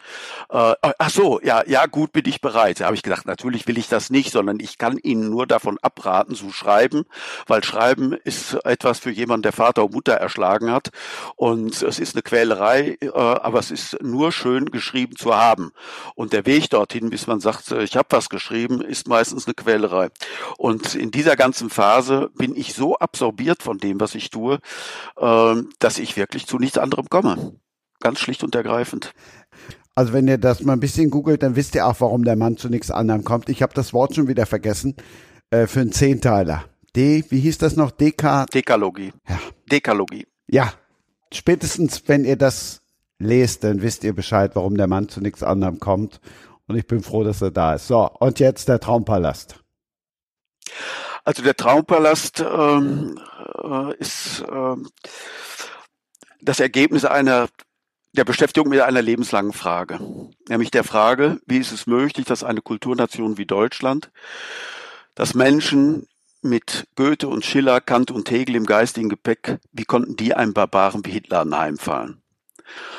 Ähm, äh, beim Rumtasten an dieser Frage äh, kam mir ein sehr schönes äh, ähm, äh, Zitat von Erich Kästner in den Sinn, Hitler konnte man nicht 1933 verhindern, das hätte in den 20er Jahren passieren müssen. Aber ähm, was sind die 20er Jahre? Klar, in den 20er Jahren haben sich die ganzen Widersprüche und, und Spannungen aufgebaut, die dann letztlich dazu führten, dass Hitler 1933 zum Kanzler ernannt wurde. Äh, aber was, was ist der große Bogen? Was ist äh, äh das Gären, das, äh, das dazu geführt hat? Weil das Ende des Kaiserreichs war ja erstmal eine ganz große Aufbruchstimmung in Deutschland. Das alte System war zusammengebrochen, etwas Neues brach sich Bahn, ein neues Lebensgefühl war wirklich omnipotent, nämlich das Lebensgefühl Freiheit. Freiheit in äh, der Politik gleiches und freies und geheimes Wahlrecht für alle, nicht nur für Männer, auch für Frauen, erstmals in der deutschen Geschichte. Es gab äh, die politischen Parteien, die zugelassen waren, die sich bekriegt haben auf den Straßen in, im Parlament, äh, bei politischen Veranstaltungen, oft auch leider bis aufs Blut. Aber es gab auch Freiheit in den ganzen anderen Lebensbereichen. Es gab Freiheit äh, in der Kunst, Auflösung der überkommenen Formen, äh, in Dadaismus, Surrealismus, Expressionismus, alles äh, Kunstströmungen der damaligen Zeit, äh, Freiheit in der Musik. Auf einmal gab es Jazzmusik, Huchi Kuchi, Tänze dazu, Charleston dazu, Auflösung auch der Tanzformen und es gab die großen Freiheit äh, in, in den Liebesbeziehungen. All die äh, Freiheiten im Liebesleben, von denen wir glauben, sie seien äh, aus den 60er Jahren.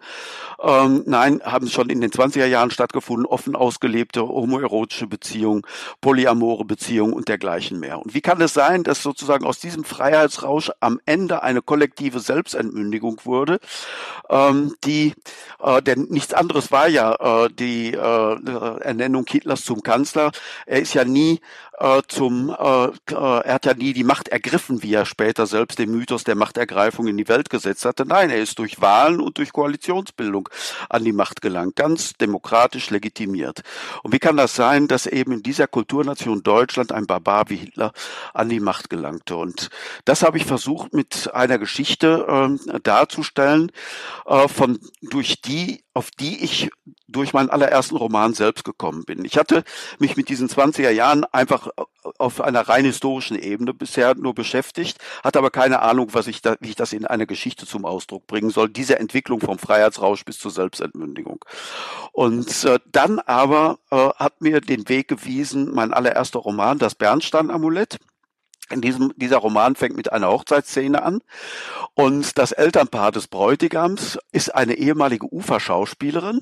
Also der Roman fängt 1944 an, das Bernstein-Amulett. Das, äh, der, äh, 1944 äh, findet diese Hochzeit statt und äh, das äh, äh, Elternpaar des Bräutigams ist eine ehemalige Uferschauspielerin und ein ehemaliger Bankier und Lebemann, der aus seinen besseren Zeiten noch eine Nelke im Knopfloch hat, die aber 1944 so falsch ist wie die, das Gebiss in seinem Mund. Es ist ein fahriger Mensch, ein gebrochener Mensch, der an der Seite seiner ehemaligen äh, Uferschauspielerin, äh, die jetzt im Rollstuhl sitzt, sich befindet und äh, vom Leben gezeichnet. Und das, da fiel mir plötzlich wie Schuppen von den Augen. Die beiden wurden übrigens, wer die Verfilmung von Bernstein Amulett gesehen hat, da in der Verfilmung von Nadja Tiller und Walter Gieler gespielt.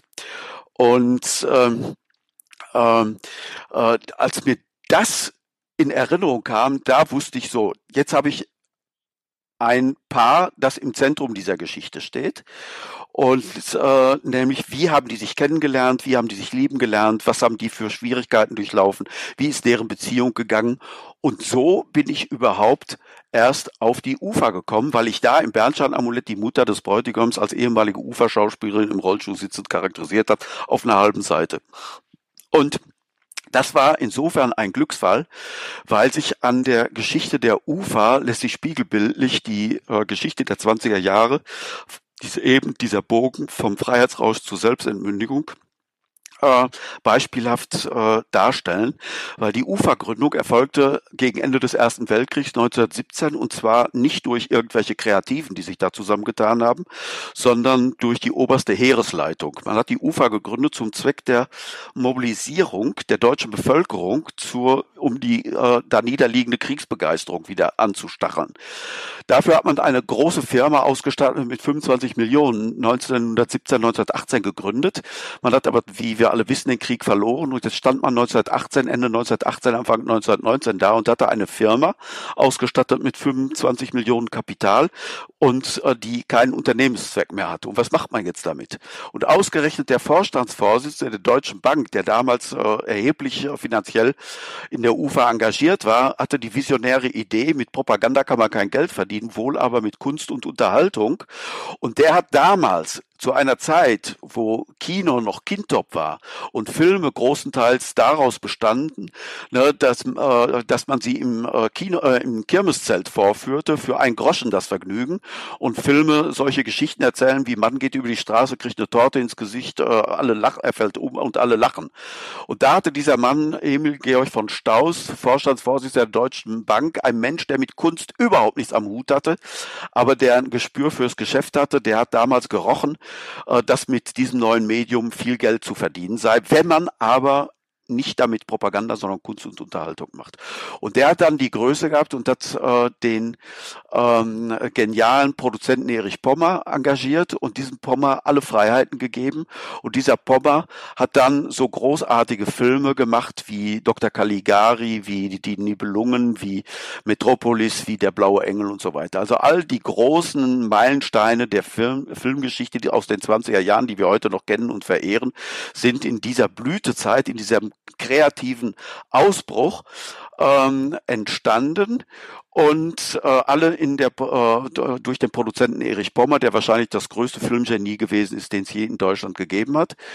Und ähm, äh, Dadurch aber ist die UFA in einen solchen Größenrausch äh, gelangt. Man wollte Amerika, Hollywood Paroli bieten, ist 1927 pleite gegangen und dann kam auf einmal jemand um die Ecke, ein Herr namens Hugenberg, der war der damals größte Pressezar der Weimarer Republik und gleichzeitig der Vorsitzende der Deutschen äh, Nationalen Volkspartei, einer rechtsradikalen, extremistischen Partei. Und äh, der hat dann, der ist bei der Gründung der UFA ausgebotet worden. Der wollte damals schon dabei sein, ist dann ausgebotet worden und äh, hat dann aber 1927 zugeschlagen, hat die UFA gekauft und dann noch vor der Gleichschaltung äh, die UFA ganz auf die Linie von Adolf Hitler gebracht. Dieser Hugenberg war übrigens selbst Wirtschaftsminister im ersten Kabinett von Hitler von äh, 1933 und hat sie dann Hitler als Propagandamaschine auf dem Silbertablett serviert. Also 1933 wurde die UFA dann genau das, was sie ursprünglich werden sollte, nämlich eine Propagandamaschine äh, für den Staat, nur nicht mehr für das Kaiserreich, sondern für Hitler. Und äh, insofern äh, gibt diese UFA-Geschichte wirklich genau diesen Entwicklungsgang wieder vom Freiheitsrausch äh, bis zur Selbstentmündigung. Und das erzähle ich natürlich nicht in einer trockenen Firmengeschichte, sondern äh, verwoben mit der Liebesgeschichte von Tino und Rahel, den beiden, die wir im Bernstein-Amulett kennengelernt haben, die wir jetzt im Traumpalast als junge Menschen erleben. Sie ist eine angehende Journalistin, die durch Zufall ähm, äh, zur Schauspielerei gelangt. Tino ist äh, der Finanzdirektor der UFA, der am Anfang die UFA auch nur instrumentalisiert, um selbst vom Kriegsdienst frei äh, zu kommen. 1917 sich da engagiert, um nicht mehr an der Front kämpfen zu müssen. Der dann aber der Flimmeritis, wie man damals in den 20er Jahren die Filmleidenschaft nannte, anheimzufallen und wie die beiden dann die 20er Jahre äh, durchleben mit ihren verschiedenen Karrieren innerhalb und außerhalb der UFA, spiegelt äh, das ganze politische und gesellschaftliche äh, Geschehen äh, der 20er Jahre wieder, so dass wir äh, äh, in dem Traumpalast drei Romane in einem haben. Wir haben zum einen die äh, außergewöhnliche, ich glaube, das darf ich behaupten, die wirklich außergewöhnliche Liebesgeschichte von Tino und Rahel. Wir haben zweitens die Geschichte äh, der 20er Jahre und drittens die Geschichte der Ufer.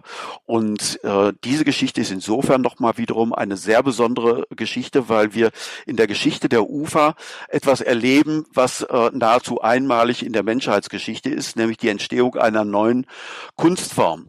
Alle anderen Kunstformen wie Literatur, äh, äh, Malerei, äh, Musik verlieren sich in ihren Anfängen im Dunkel äh, der Vorzeit. Äh, die ersten Zeugnisse von bildender Kunst haben wir in den Höhlendarstellungen in den Pyrenäen. Die ersten Zeugnisse von musikalischer Betätigung hat hier mein Tübinger bekannter Professor Konrad in der Gegend von, ähm, von Ulm ausgegraben. Kleine Elfenbeinflötchen, die darauf schließen lassen, die, dass die Mus äh, Menschen schon vor Jahrtausenden musiziert haben.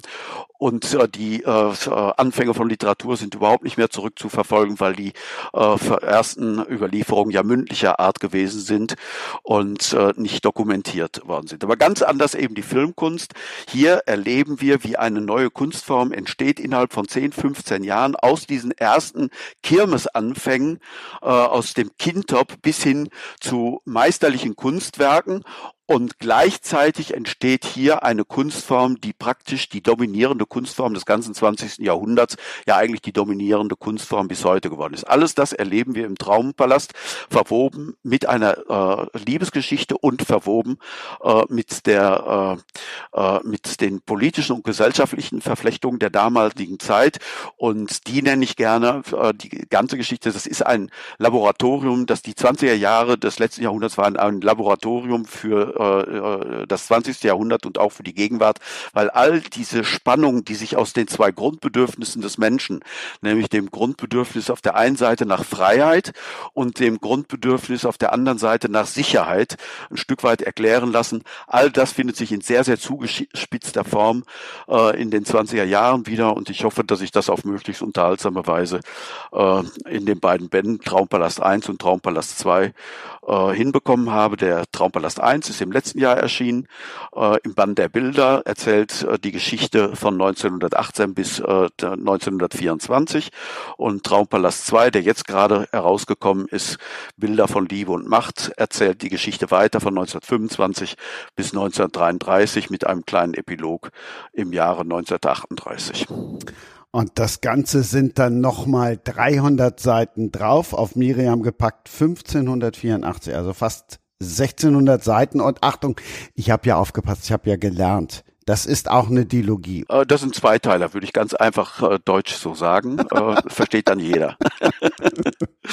Mann, jetzt wollte ich einmal angeben. Auch wieder. Aber gut, dass du nicht Deologie gesagt hast, sonst dann denken wir vielleicht an äh, 4 Ball 8 oder Back oder so etwas. Ich bin gerade noch sehr geflasht. Das klingt äh, sehr, sehr spannend. Und vor allen Dingen merkt man irgendwie so deine Leidenschaft dafür. Also ich habe gerade gedacht, man merkt so, dass du noch total drin bist. Ich hatte bei mir schon so das Gefühl, ich bin schon wieder im nächsten Projekt. Ich erinnere mich gar nicht mehr richtig an die Romane. Ich liebe sie natürlich sehr und kenne sie in- und auswendig, aber ähm, habe schon so einen Abstand. Und ich hatte gerade bei dir sehr das Gefühl, wie, dass du so dafür brennst und total drin bist. Das fand ich sehr naja, schön. Ich meine, dafür bin ich auf der Welt. Ne? Ich, ich, ich kann nichts anderes, ja, ja. will nichts anderes als Geschichten erzählen. Und äh, diese, das ist, äh, ich habe eine europäische Dekalogie, die ist noch nicht ganz fertig. Da fehlen noch zwei Romane. Also tausend Jahre europäische Kulturgeschichte in zehn historischen Romanen, jeweils ein Schlüsselereignis der europäischen Entwicklung, äh, Schlüsselereignis, das bis heute auf uns gewirkt hat, wie beispielsweise die eben erwähnte äh, Enzyklopädie von Diderot und d'Alembert aus dem 18 18. Jahrhundert, äh, das Wikipedia-Projekt des 18. Jahrhunderts und darin eingebettet eben eine deutsche Dekalo äh, Pentalogie, also ein Fünfteiler, wo ich versuche, ein großes Panorama Deutschlands im 20. Jahrhundert zu entwerfen. Ich habe das mit dem Bernstein-Amulett, das ist die Geschichte der deutschen Teilung und Wiedervereinigung nach dem Zweiten Weltkrieg aus östlicher Perspektive, äh, äh, komplementär dazu unsere wunderbaren Jahre, die Geschichte der Bundesrepublik vom ersten bis zum letzten Tag der D-Mark. Dann habe ich eine Familie in Deutschland geschrieben, die Geschichte der deutschen Jahrhunderttragödie, also die Zeit des Nationalsozialismus vom ersten Tag äh, des NS-Regimes bis zur Kapitulation. Jetzt der Traumpalast sind äh, die ist die Weimarer Republik, also vom Zusammenbruch des Kaiserreichs bis äh, zum Amtsantritt Hitlers.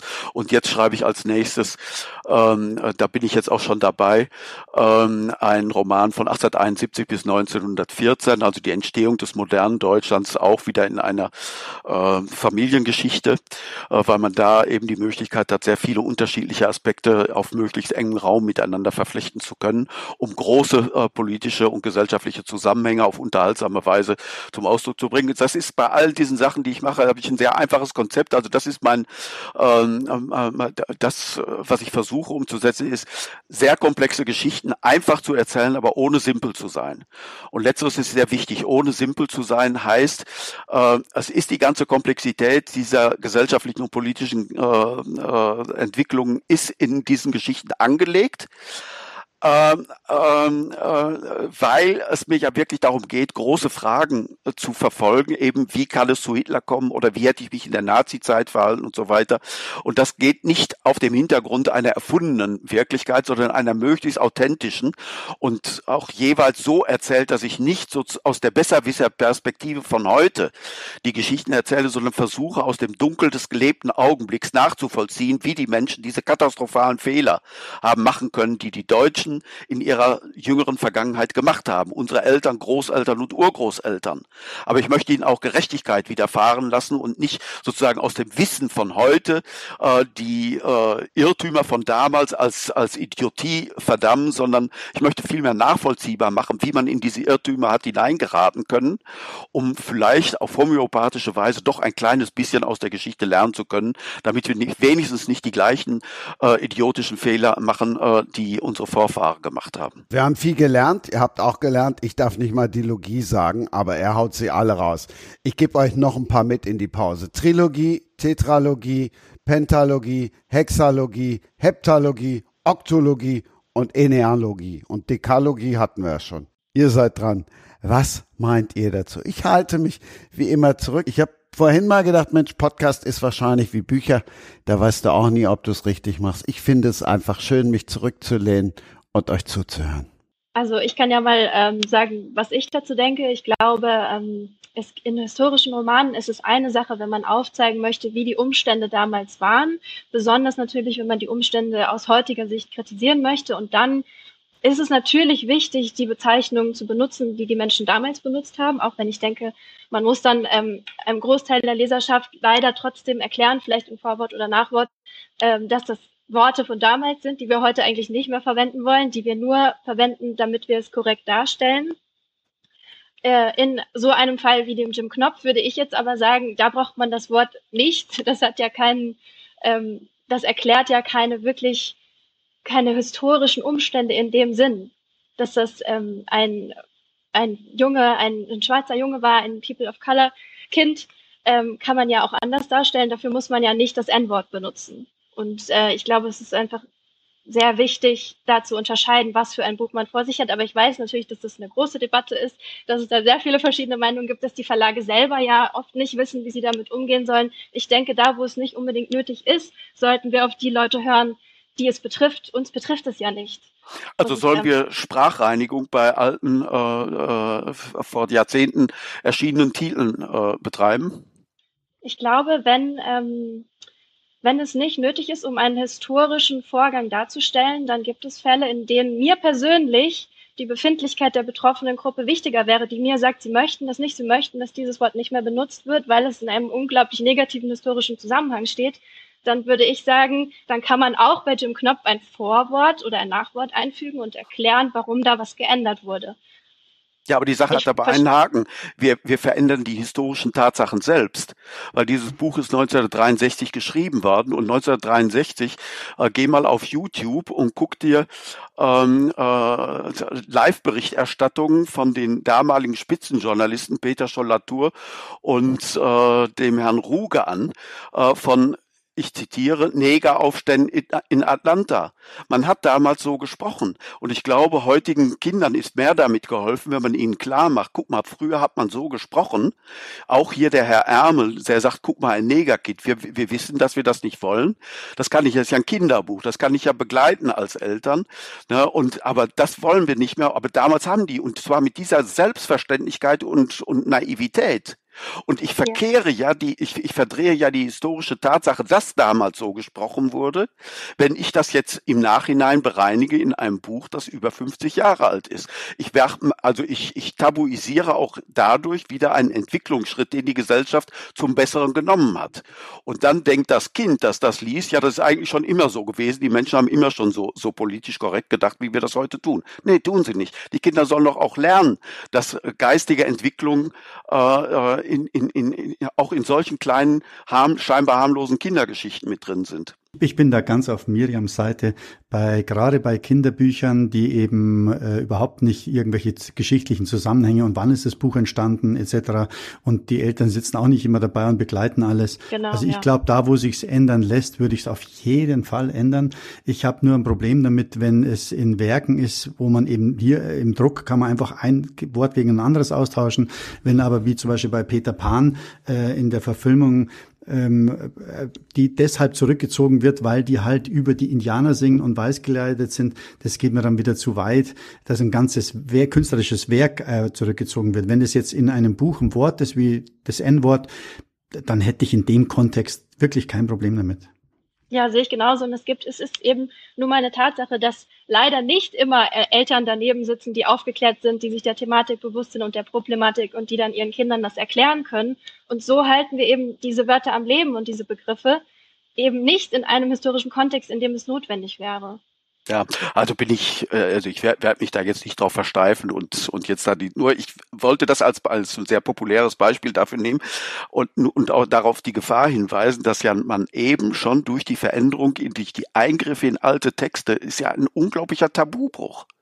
Na, das hat man ja bisher noch nie gemacht. Oder wenn es gemacht worden ist, dann ist das von totalitären Regimes gemacht worden, na, dass man rückwirkend alte Texte äh, so angepasst hat, dass sie zum heutigen Zeitgeist passen. Und wo ist da die Grenze? Natürlich ist das ja. vollkommen trivial, wenn man das in dem, in dem äh, jetzt hier in dem Beispiel von dem Michael Ende macht. Aber wo geht's dann weiter? Wie geht's dann weiter? Das ja, ist das ganz, ist unglaublich schwer. schwer. Ja, da ja, hat auch, glaube ich, niemand wirklich eine Antwort drauf. Da muss man ja. immer bei jedem Beispiel einzeln entscheiden. Ich weiß nicht, ob ihr das Buch kennt. Ähm, ich darf, äh, ein Neger darf nicht neben mir sitzen von David Mayonga. Ähm, und ich habe, äh, also das ist quasi seine Kindheitsgeschichte. Das ist ein deutscher Rapper, der aber, äh, das Buch ist wirklich hervorragend geschrieben und kann ich nur empfehlen. Und äh, ich habe, äh, weil ich bin quasi als Pate für Schule ohne Rassismus auch äh, pro bono mit äh, Aktionen und Lesungen in Schulen regelmäßig. Und ähm, äh, da habe ich ihn auch kennengelernt und er hat einen Vortrag gehalten.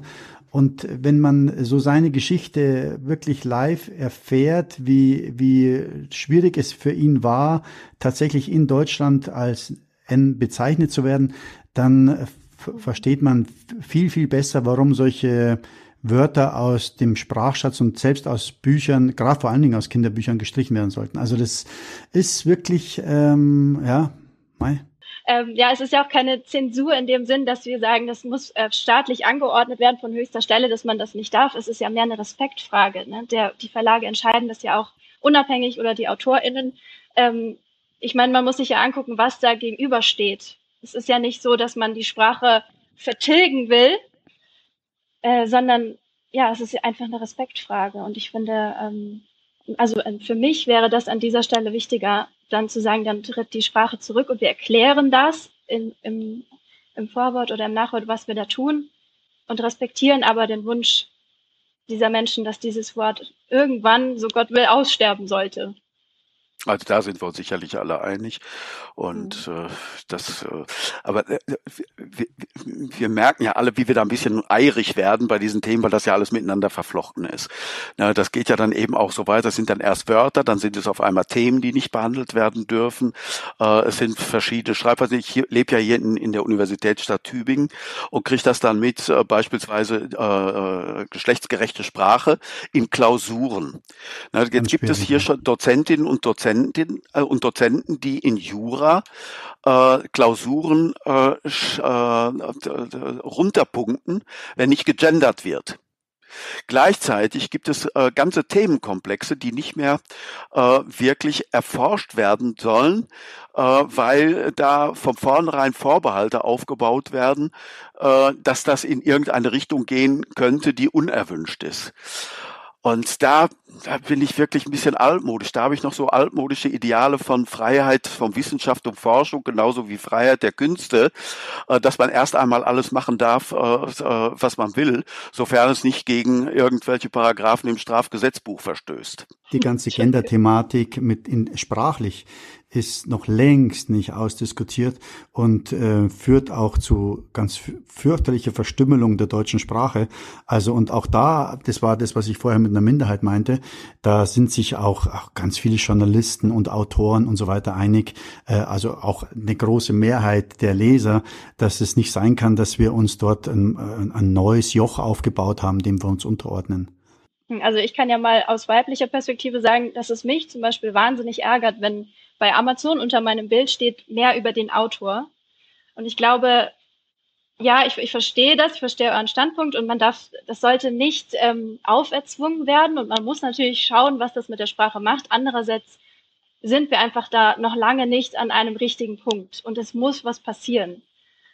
Und das ist natürlich nicht so leicht. Das geht ja nicht äh, ohne Kontroverse. Ja, also in dem Beispiel, das du genannt hast, geht es ja natürlich sehr leicht. Und da finde ich, genau, verstehe ich genau. deinen Ärger auch. Das, ja, ist schlicht eine, das ist schlicht eine Unverschämtheit. Du hast äh, dein, dein, dein, dein Name ist ja vollkommen klar. Und äh, dass du eine Autorin bist, ist vollkommen klar. Also hat da auch zu stehen Autorin. Fertig. Ja, aber das ist doch das Problem, dass es, äh, wenn niemand aufschreit, wenn es diese Debatte nicht gibt, dann interessiert das niemanden und dann ändert sich auch nichts. Und wenn die Debatte dann aufkommt, dann wird es natürlich haarig, weil wo fängt man dann an und wo hört man auf? Dann wird es kompliziert, dann wird es nervig, dann verändert sich die Sprache. Aber wie soll das denn gehen, wenn wir einfach nichts sagen? Dann passiert auch nichts. Ist ja nie was passiert. Ja, mir ist aufgefallen, also, äh, du, du genders ja auch, also zumindest ansatzweise, ne? AutorInnen, ja. ne? mit dem, mit dem äh, Glottalschlag da. Äh, wie machst du es denn im Roman? Genderst du da auch? Ja, natürlich nicht, darf ich nicht. Wie, was heißt natürlich nicht? Also, also wenn du naja. das mit Leidenschaft vertriffst, fände ich es natürlich, wenn du es äh, tun würdest. Ja, das äh, entscheidet aber in dem Fall der Verlag und nee, das entscheidet nicht der Verlag, das entscheidest du. Nee, das entscheidet schon der Verlag, weil es in Romansprachen einfach ähm, noch lange nicht gang und gäbe. Es ist ja noch nicht mal, wie man gesehen hat, bei Amazon gang und gäbe. Es muss sich einfach erst auf anderer Ebene was verändern. Man sieht ja, was das für Wellen schlägt, wie die Leute sich äh, echauffieren und wie schlimm sie das finden, wenn sie auch dann nur kleinste Veränderungen machen müssen. Würdest du denn gendern, wenn du es dürftest im Roman? Also es muss natürlich im Roman passen. Wenn ähm, es ein moderner Roman wäre mit einer Protagonistin in meinem Alter, die sich mit diesen Sachen auseinandergesetzt hat und sie spricht ähm, im Dialog, dann würde ich das versuchen, ja. Aber ähm, wie gesagt, ich glaube einfach, und ich, ich fände das super schön, wenn das irgendwann kommen könnte. Ich glaube aber, da muss noch ganz viel einfach an anderer Stelle passieren bis sich das auf eine Schriftsprache niederwirken kann. An anderer Stelle, das ist sozusagen, das kommt danach. Ne? Also das für mich gilt es bei dieser lange. ganzen Sache einen, einen großen Trost, äh, den ich sozusagen als äh, äh, Sprach- und Literaturwissenschaftler, ich habe das mal studiert, das hört sich jetzt so ein bisschen großkotzig an, aber äh, so, was ich aus meinem Studium habe, äh, im Grunde sind alle Versuche, zwangsweise in die Sprache einzugreifen, schiefgegangen. Und das ist äh, auch mein Trost, was das Gendern anbelangt. Es wird im Sande verlaufen, weil es einfach nicht praktikabel ist. Es gibt einfach so viele Wörter, die sich ganz schwer gendern lassen. Also das Nein, es gibt ja in Frankreich beispielsweise, gibt es ja äh, der, die, äh, in der französischen Sprachgeschichte hat es immer wieder sehr groß angelegte Versuche der Sprachbeeinflussung gegeben, von der Akademie Française bis hin zum Staat, ähm, beispielsweise bis zu solchen radikalen Dingen.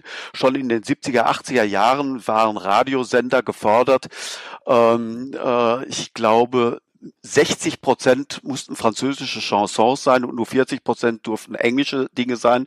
In allen offiziellen staatlichen Verlautbarungen durfte kein Franglais verwandt werden. Franglais ist im Französischen eben ein äh, Zusammenstehen aus Français und, und Anglais, weil die Anglizisierung der französischen Sprache aufgehalten werden sollte. Und äh, das ist also wirklich mit massivsten Mitteln versucht durchgesetzt zu werden, zum Teil unter äh, äh, Strafbelegung. Ja, es hat trotzdem nicht funktioniert.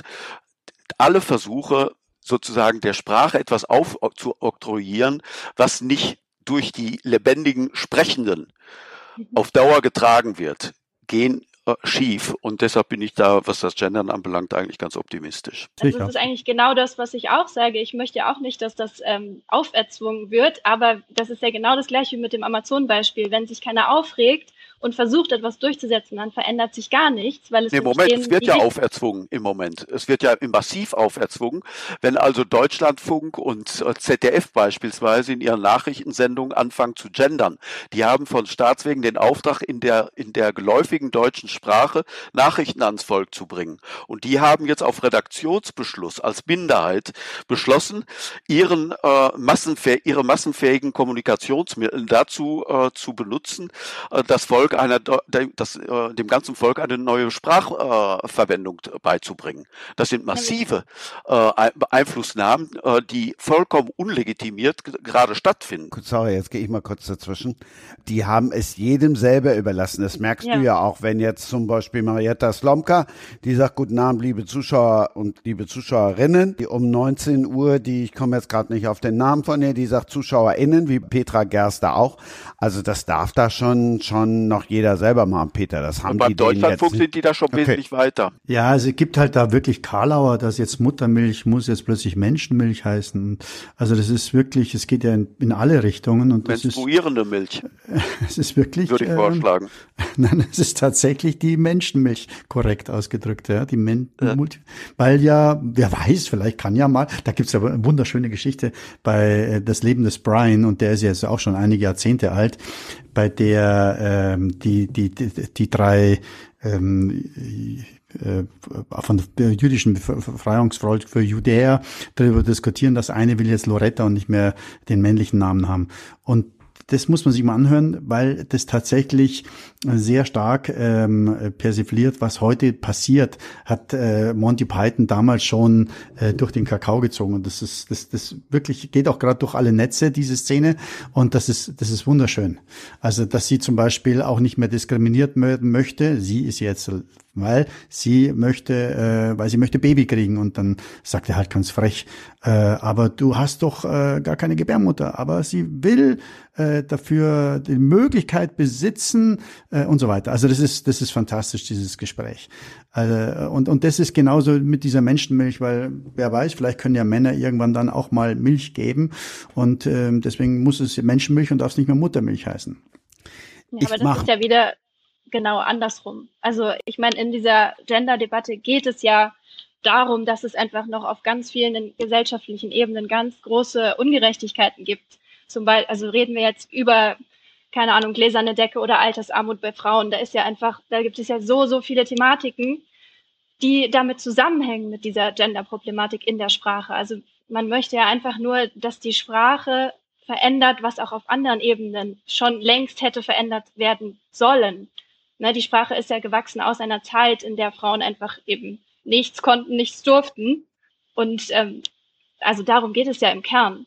Ne? Ja, das ist ja auch sehr, sehr berechtigtes ja, ja. Anliegen. Das ist ja auch nur zu berechtigt, dieses Anliegen. Nur glaube ich, dass äh, durch diese Aufregung um die Genderei äh, das eigentliche Problem in den Hintergrund gerät. Und das finde ich äh, kontraproduktiv. Aber ich, ich verstehe irgendwie nicht, was ihr denkt, wie es ähm, laufen sollte. Also es muss sich ja auf manchen Ebenen was verändern, weil es ist, wie mit meinem sehr naiven äh, Amazon-Beispiel, es stimmt ja einfach nicht auf vielen Ebenen, auch sprachlich. Ne? Also Frauen werden ja auch in der Sprache sehr oft vergessen ähm, und spielen einfach keine Rolle jetzt rein auf sprachlicher Ebene, weil es eben, weil unsere aber Sprache es, es eben gibt, männlich geprägt da, ist. Da hast wie du schon korrekt. da? Da hast du schon recht, aber es ist halt eben, äh, schlägt halt auch Kapriolen. Und, und ähm, wahrscheinlich wird sich das alles wieder einpendeln, genau wie Peter sagt. Irgendwann wird sich darauf beschränken, was tatsächlich gesprochen wird und nicht mehr was in irgendwelchen Büchern steht. Aber im Augenblick gibt's da einfach seltsame Erscheinungen in der Gendersprache. Ja, aber das, ich, das gehört ja einfach dazu. Also wenn da so viel Aufruhr stattfindet, das geht ja gar nicht. Ja, ja, das, aber, ja, aber dann sicher gehört plädiere ich auch dafür, dass wir dann äh, gendergerecht das Person sagen in Zukunft und nicht mehr die Person, sonst fühle ich mich als Person ausgeschlossen. Ja, aber das ist ja jetzt, äh, ja, das, das hat ja nichts mit der Beispiel. eigenen Debatte zu tun. Wie? Das hat nichts mit der Debatte zu tun? Das, das ist ein Hinweis darauf, dass es einen Unterschied Unterschied zwischen natürlichem und grammatischem Geschlecht gibt. Ganz einfach. Ja, aber das also, hat ja nichts mit Diskriminierung von der, der Frau zu tun. Nee, also, aber des Mannes. Ja aber die Diskriminierung des Mannes ja. spielt keine Rolle, oder wie ist das? Naja, wenn es um den Vergleich zwischen Mann und Frau geht, eher nicht. Also es ist keine Diskriminierung, wenn es heißt die Person, ist keine Diskriminierung des Mannes, aber wenn ich äh, sage, äh, liebe Leser, ist es eine Diskriminierung der Frau, weil sie nicht angesprochen wurde. Ja, kann man schon so sehen.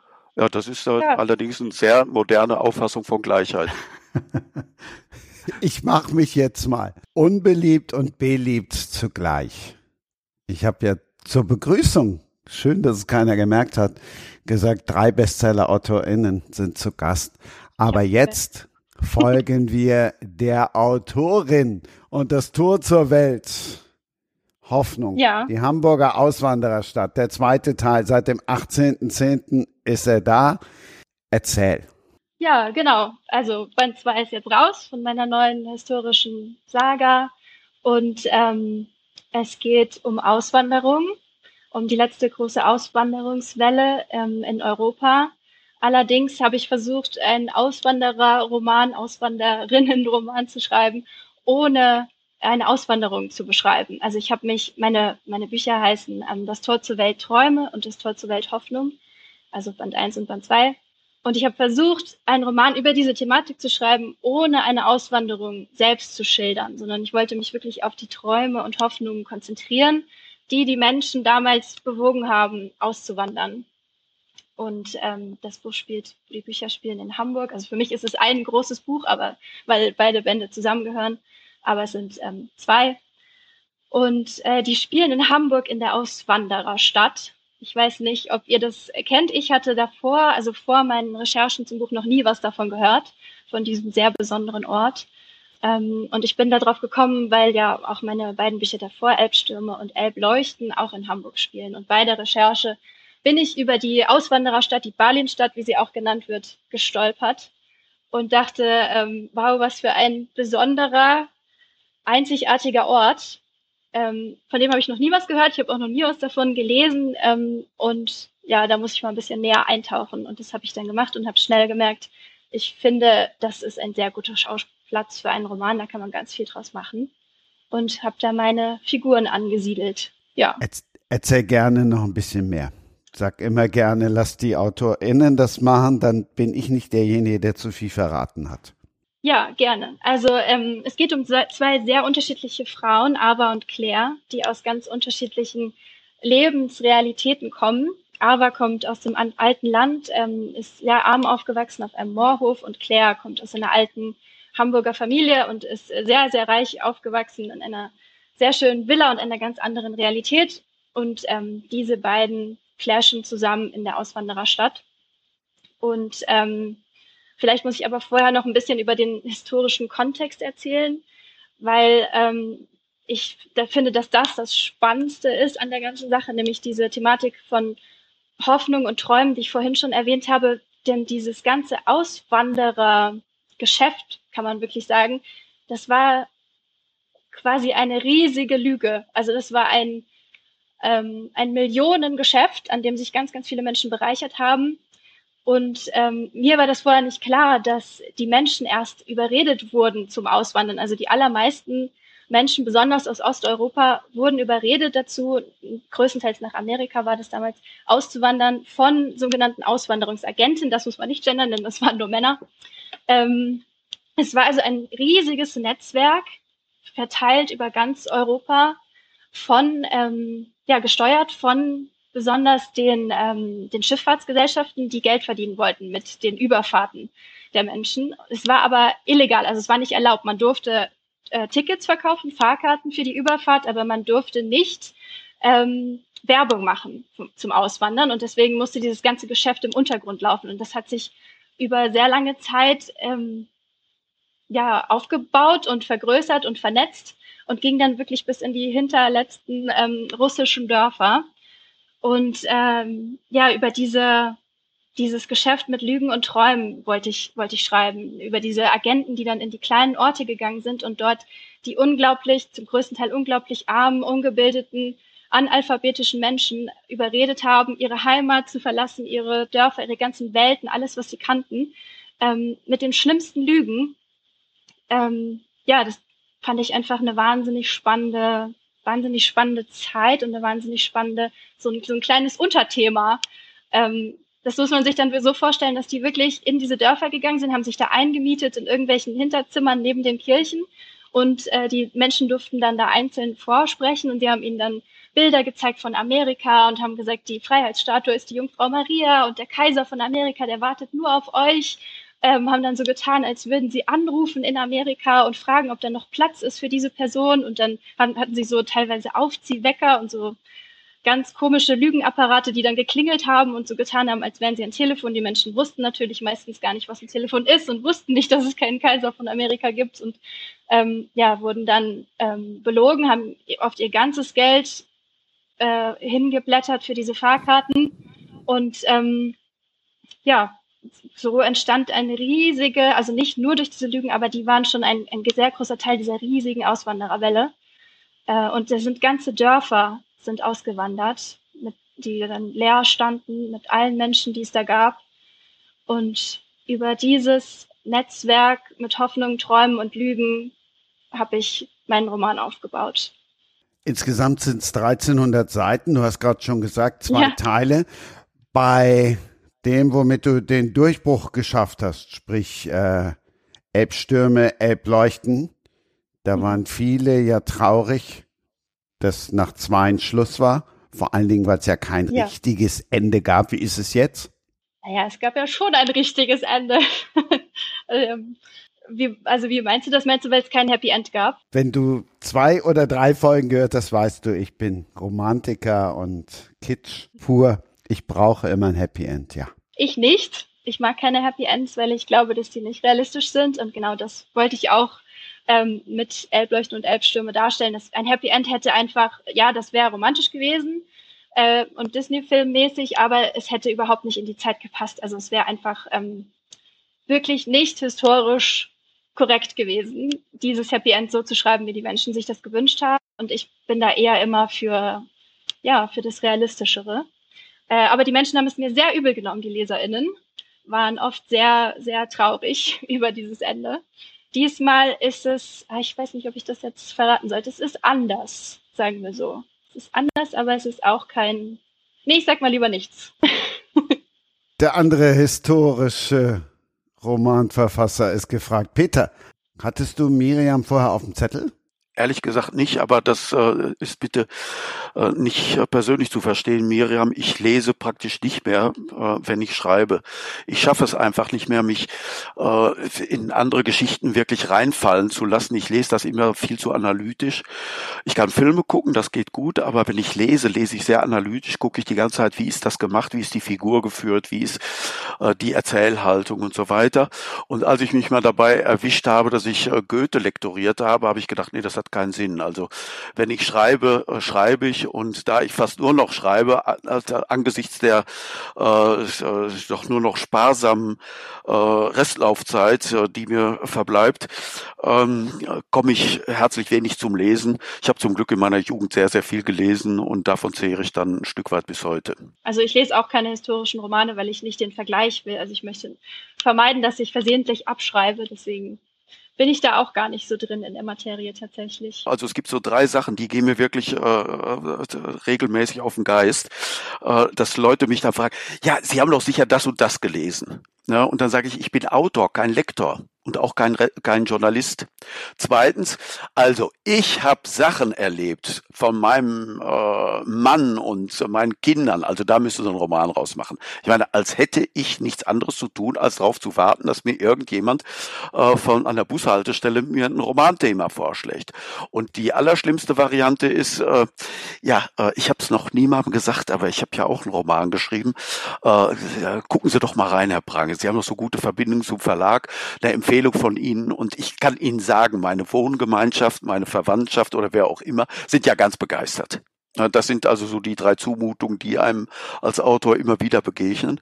Und das erste ist halt, Sie haben doch sicher das und das gelesen. Nee, habe ich meistens leider nicht. Ha, gut, dass ich nicht so rumgefragt habe. Schwitz, Schwitz, Schwitz. Also erstens mal, ähm, ich finde es immer ganz spannend, wenn ich Menschen kennenlerne, die Autoren sind, also Miriam und jetzt auch Peter.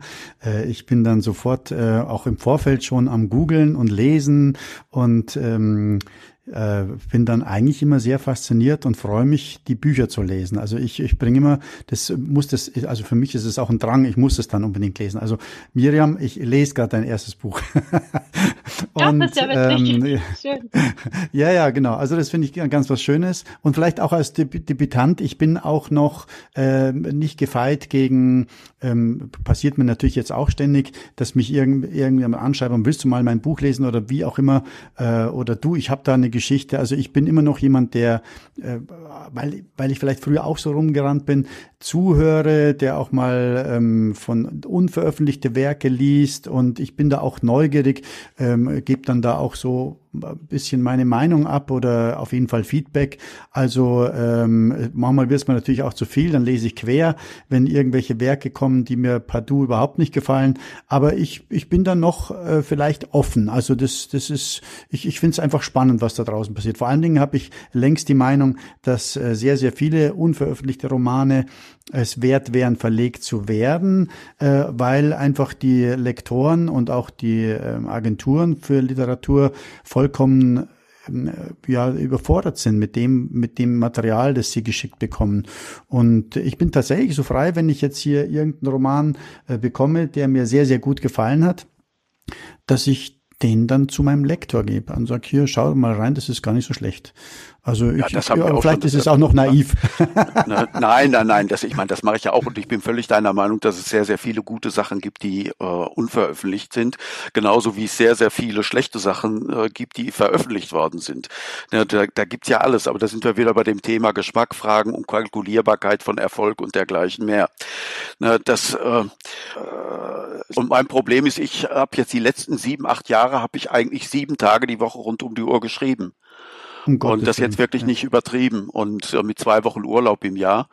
Und äh, ich hatte jetzt im Sommer auch, habe ich ein bisschen die Quittung gekriegt. Ich hatte erhebliche gesundheitliche Probleme. Ich muss jetzt ein bisschen langsamer oh. oh. machen, aber äh, weil ich das wirklich so exzessiv gemacht habe, das waren aber eben auch Themen und und und und und Bücher, die waren seit Jahrzehnten in mir und die mussten jetzt geboren werden. Und äh, ich kokettiere nicht mit meinem Alter, aber ich bin nun mal 67 und äh, da muss ich auch ein bisschen auf die Tube drücken. Na, wenn ich das noch äh, zu Ende erzählen will, was ich noch an meiner Meinung nach erzählenswerten in mir habe.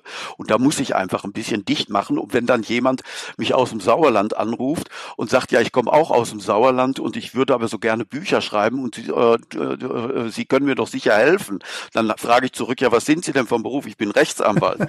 ja, äh, äh, ja, warum möchten Sie das denn nicht mehr machen? Ja, ich möchte, also ich trage auf den, auf den in der Familie immer Gedichte vor und das finden alle so toll. Und ich möchte jetzt auch mal was Neues in meinem Leben machen. Ja, und äh, helfen Sie mir doch mal dabei. Sagen Sie mir doch mal, wie das geht. Und dann sage ich, ja, was ist denn Ihr Stundenhonorar? Ja, mein Stundenhonorar ist 400 Euro. Ja gut, dann veranschlagen wir das jetzt auch für unser Gespräch. Äh, ach so, ja, ja, gut, bin ich bereit. Da habe ich gedacht, natürlich will ich das nicht, sondern ich kann Ihnen nur davon abraten zu schreiben, weil Schreiben ist etwas für jemanden, der Vater und Mutter erschlagen hat. Und es ist eine Quälerei, äh, aber es ist nur schön geschrieben zu haben. Und der Weg dorthin, bis man sagt, äh, ich habe was geschrieben, ist meistens eine Quälerei. Und in dieser ganzen Phase bin ich so absorbiert von dem, was ich tue, äh, dass ich wirklich zu nichts anderem komme. Ganz schlicht und ergreifend. Also wenn ihr das mal ein bisschen googelt, dann wisst ihr auch, warum der Mann zu nichts anderem kommt. Ich habe das Wort schon wieder vergessen. Äh, für einen Zehnteiler D, wie hieß das noch? DK? Dekalogie. Ja. Dekalogie. Ja. Spätestens, wenn ihr das lest, dann wisst ihr Bescheid, warum der Mann zu nichts anderem kommt. Und ich bin froh, dass er da ist. So, und jetzt der Traumpalast. Also der Traumpalast ähm, äh, ist äh, das Ergebnis einer der Beschäftigung mit einer lebenslangen Frage, nämlich der Frage, wie ist es möglich, dass eine Kulturnation wie Deutschland, dass Menschen mit Goethe und Schiller, Kant und Hegel im geistigen Gepäck, wie konnten die einem Barbaren wie Hitler anheimfallen? Ähm, äh, beim Rumtasten an dieser Frage äh, kam mir ein sehr schönes äh, ähm, äh, Zitat von Erich Kästner in den Sinn, Hitler konnte man nicht 1933 verhindern, das hätte in den 20er Jahren passieren müssen. Aber ähm, was sind die 20er Jahre? Klar, in den 20er Jahren haben sich die ganzen Widersprüche und, und Spannungen aufgebaut, die dann letztlich dazu führten, dass Hitler 1933 zum Kanzler ernannt wurde. Äh, aber was, was ist der große Bogen? Was ist äh, äh das Gären, das, äh, das dazu geführt hat? Weil das Ende des Kaiserreichs war ja erstmal eine ganz große Aufbruchstimmung in Deutschland. Das alte System war zusammengebrochen, etwas Neues brach sich Bahn, ein neues Lebensgefühl war wirklich omnipotent, nämlich das Lebensgefühl Freiheit.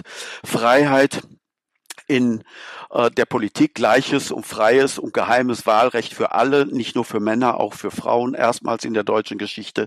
Es gab äh, die politischen Parteien, die zugelassen waren, die sich bekriegt haben auf den Straßen in, im Parlament, äh, bei politischen Veranstaltungen, oft auch leider bis aufs Blut. Aber es gab auch Freiheit in den ganzen anderen Lebensbereichen. Es gab Freiheit äh, in der Kunst, Auflösung der überkommenen Formen, äh, in Dadaismus, Surrealismus, Expressionismus, alles äh, Kunstströmungen der damaligen Zeit, äh, Freiheit in der Musik. Auf einmal gab es Jazzmusik, Huchi Kuchi, Tänze dazu, Charleston dazu, Auflösung auch der Tanzformen und es gab die großen Freiheit äh, in, in den Liebesbeziehungen, all die äh, Freiheiten im Liebesleben, von denen wir glauben, sie seien äh, aus den 60er Jahren. Ähm, nein, haben schon in den 20er Jahren stattgefunden, offen ausgelebte homo homoerotische Beziehungen, polyamore Beziehungen und dergleichen mehr. Und wie kann es sein, dass sozusagen aus diesem Freiheitsrausch am Ende eine kollektive Selbstentmündigung wurde, ähm, die, äh, denn nichts anderes war ja äh, die äh, Ernennung Hitlers zum Kanzler. Er ist ja nie äh, zum, äh, äh, er hat ja nie die Macht ergriffen, wie er später selbst den Mythos der Machtergreifung in die Welt gesetzt hatte. Nein, er ist durch Wahlen und durch Koalitionsbildung an die Macht gelangt, ganz demokratisch legitimiert.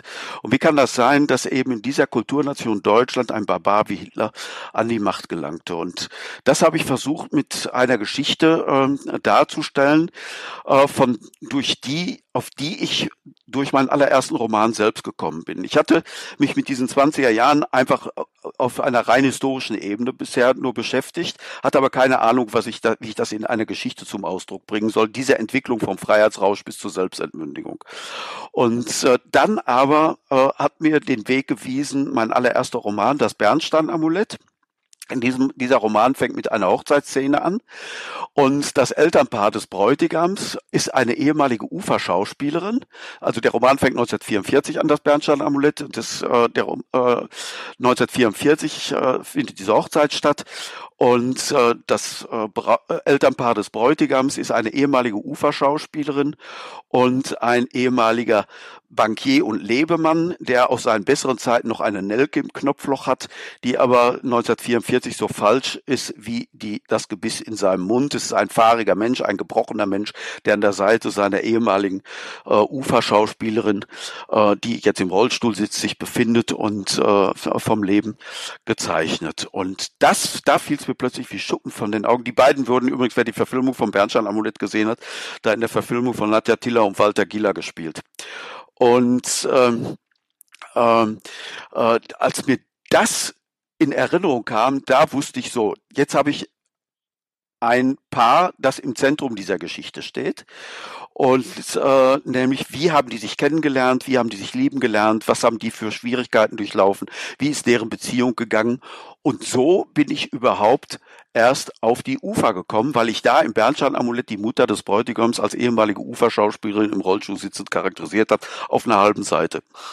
Und das war insofern ein Glücksfall, weil sich an der Geschichte der UFA lässt sich spiegelbildlich die äh, Geschichte der 20er Jahre, diese, eben dieser Bogen vom Freiheitsrausch zur Selbstentmündigung, äh, beispielhaft äh, darstellen, weil die Ufergründung erfolgte gegen Ende des Ersten Weltkriegs 1917 und zwar nicht durch irgendwelche Kreativen, die sich da zusammengetan haben, sondern durch die oberste Heeresleitung. Man hat die Ufer gegründet zum Zweck der Mobilisierung der deutschen Bevölkerung zur, um die äh, da niederliegende Kriegsbegeisterung wieder anzustacheln.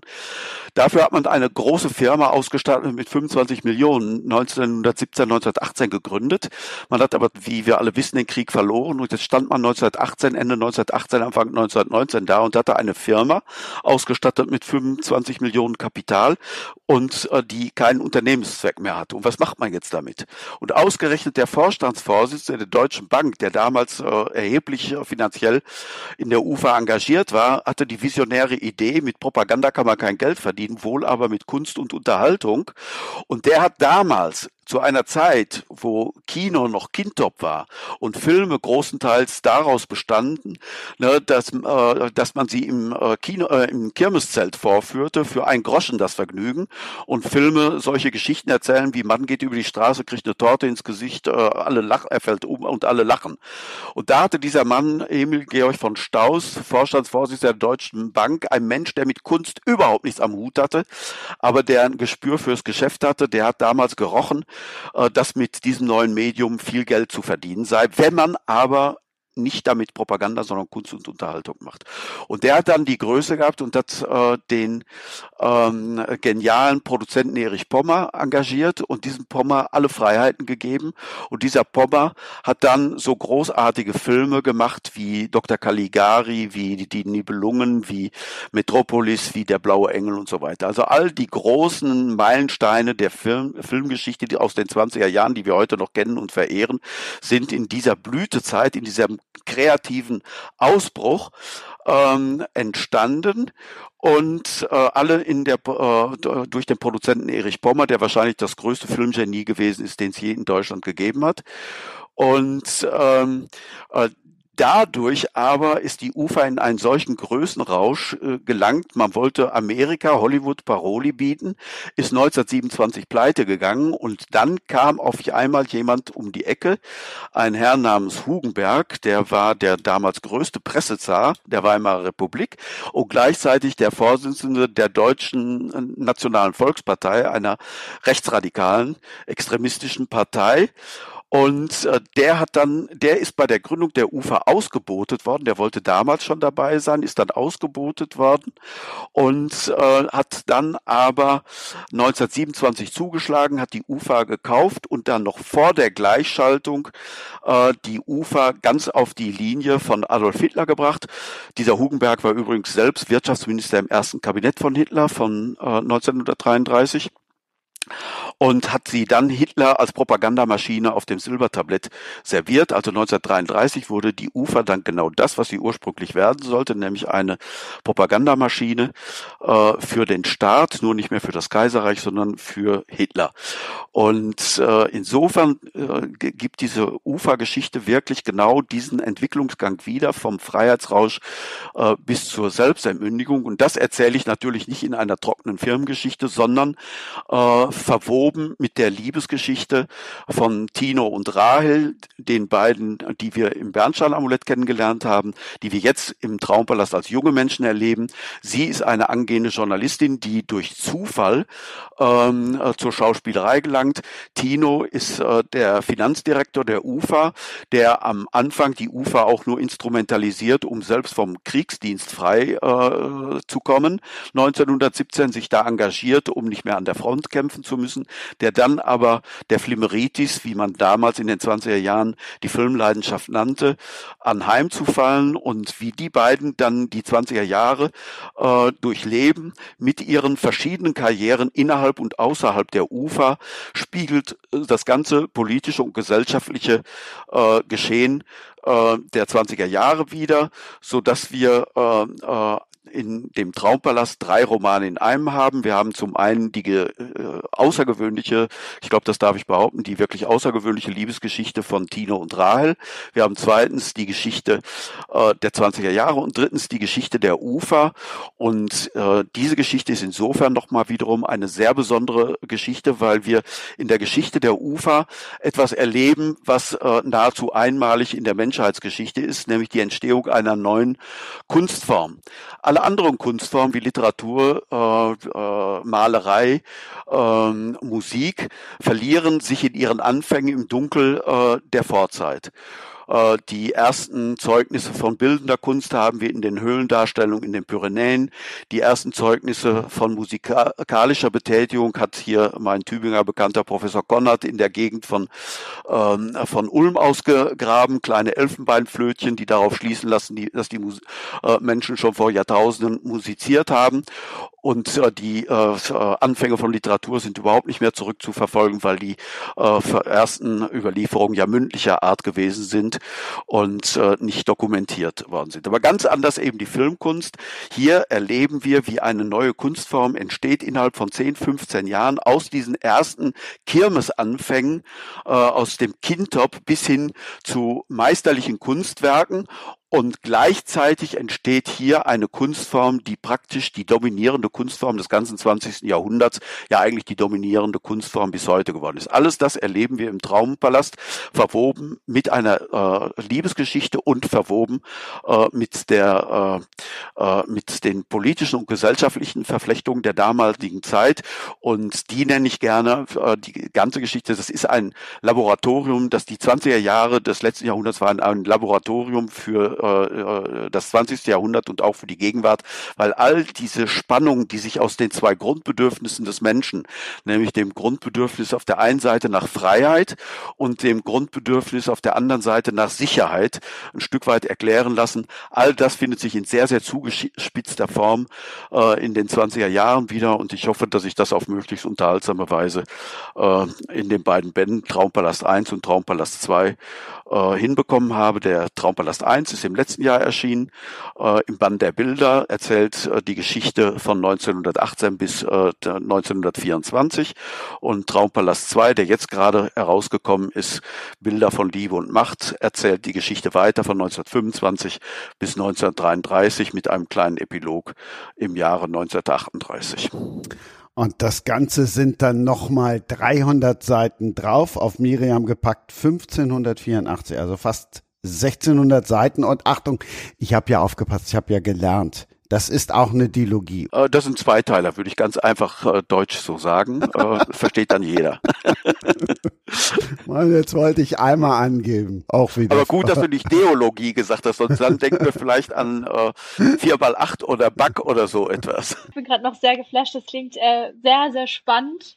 Und vor allen Dingen merkt man irgendwie so deine Leidenschaft dafür. Also ich habe gerade gedacht, man merkt so, dass du noch total drin bist. Ich hatte bei mir schon so das Gefühl, ich bin schon wieder im nächsten Projekt. Ich erinnere mich gar nicht mehr richtig an die Romane. Ich liebe sie natürlich sehr und kenne sie in- und auswendig, aber ähm, habe schon so einen Abstand und ich hatte gerade bei dir sehr das Gefühl, wie, dass du so dafür brennst und total drin bist. das fand ich sehr naja, schön. Ich meine, dafür bin ich auf der Welt. Ne? Ich, ich, ich kann nichts anderes, ja, ja. will nichts anderes als Geschichten erzählen.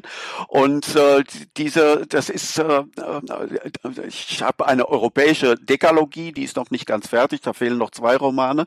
Also tausend Jahre europäische Kulturgeschichte in zehn historischen Romanen, jeweils ein Schlüsselereignis der europäischen Entwicklung, äh, Schlüsselereignis, das bis heute auf uns gewirkt hat, wie beispielsweise die eben erwähnte äh, Enzyklopädie von Diderot und d'Alembert aus dem 18 18. Jahrhundert, äh, das Wikipedia-Projekt des 18. Jahrhunderts und darin eingebettet eben eine deutsche Dekalo äh, Pentalogie, also ein Fünfteiler, wo ich versuche, ein großes Panorama Deutschlands im 20. Jahrhundert zu entwerfen. Ich habe das mit dem Bernstein-Amulett, das ist die Geschichte der deutschen Teilung und Wiedervereinigung nach dem Zweiten Weltkrieg aus östlicher Perspektive, äh, äh, komplementär dazu unsere wunderbaren Jahre, die Geschichte der Bundesrepublik vom ersten bis zum letzten Tag der D-Mark. Dann habe ich eine Familie in Deutschland geschrieben, die Geschichte der deutschen Jahrhunderttragödie, also die Zeit des Nationalsozialismus vom ersten Tag äh, des NS-Regimes bis zur Kapitulation.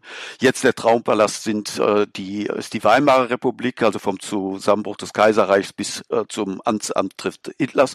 Und jetzt schreibe ich als nächstes, ähm, da bin ich jetzt auch schon dabei, ähm, ein Roman von 1871 bis 1914, also die Entstehung des modernen Deutschlands auch wieder in einer äh, Familiengeschichte, äh, weil man da eben die Möglichkeit hat, sehr viele unterschiedliche Aspekte auf möglichst engem Raum miteinander verflechten zu können, um große äh, politische und gesellschaftliche Zusammenhänge auf unterhaltsame Weise zum Ausdruck zu bringen. Das ist bei all diesen Sachen, die ich mache, habe ich ein sehr einfaches Konzept. Also das ist mein, ähm, äh, das, was ich versuche umzusetzen, ist sehr komplexe Geschichten einfach zu erzählen, aber ohne simpel zu sein. Und letzteres ist sehr wichtig. Ohne simpel zu sein heißt, äh, es ist die ganze Komplexität dieser gesellschaftlichen und politischen äh, äh, Entwicklungen ist in diesen Geschichten angelegt ähm, ähm, äh, weil es mir ja wirklich darum geht, große Fragen äh, zu verfolgen, eben wie kann es zu Hitler kommen oder wie hätte ich mich in der Nazi-Zeit verhalten und so weiter. Und das geht nicht auf dem Hintergrund einer erfundenen Wirklichkeit, sondern einer möglichst authentischen und auch jeweils so erzählt, dass ich nicht so aus der Besserwisser-Perspektive von heute die Geschichten erzähle, sondern versuche aus dem Dunkel des gelebten Augenblicks nachzuvollziehen, wie die Menschen diese katastrophalen Fehler haben machen können, die die Deutschen Menschen in ihrer jüngeren Vergangenheit gemacht haben. Unsere Eltern, Großeltern und Urgroßeltern. Aber ich möchte ihnen auch Gerechtigkeit widerfahren lassen und nicht sozusagen aus dem Wissen von heute äh, die äh, Irrtümer von damals als, als Idiotie verdammen, sondern ich möchte vielmehr nachvollziehbar machen, wie man in diese Irrtümer hat hineingeraten können, um vielleicht auf homöopathische Weise doch ein kleines bisschen aus der Geschichte lernen zu können, damit wir nicht, wenigstens nicht die gleichen äh, idiotischen Fehler machen, äh, die unsere Vorfahren Vorfahren gemacht haben. Wir haben viel gelernt. Ihr habt auch gelernt. Ich darf nicht mal Dilogie sagen, aber er haut sie alle raus. Ich gebe euch noch ein paar mit in die Pause. Trilogie, Tetralogie, Pentalogie, Hexalogie, Heptalogie, Oktologie und Enealogie. Und Dekalogie hatten wir ja schon. Das war Sprenger spricht. Autor Insights.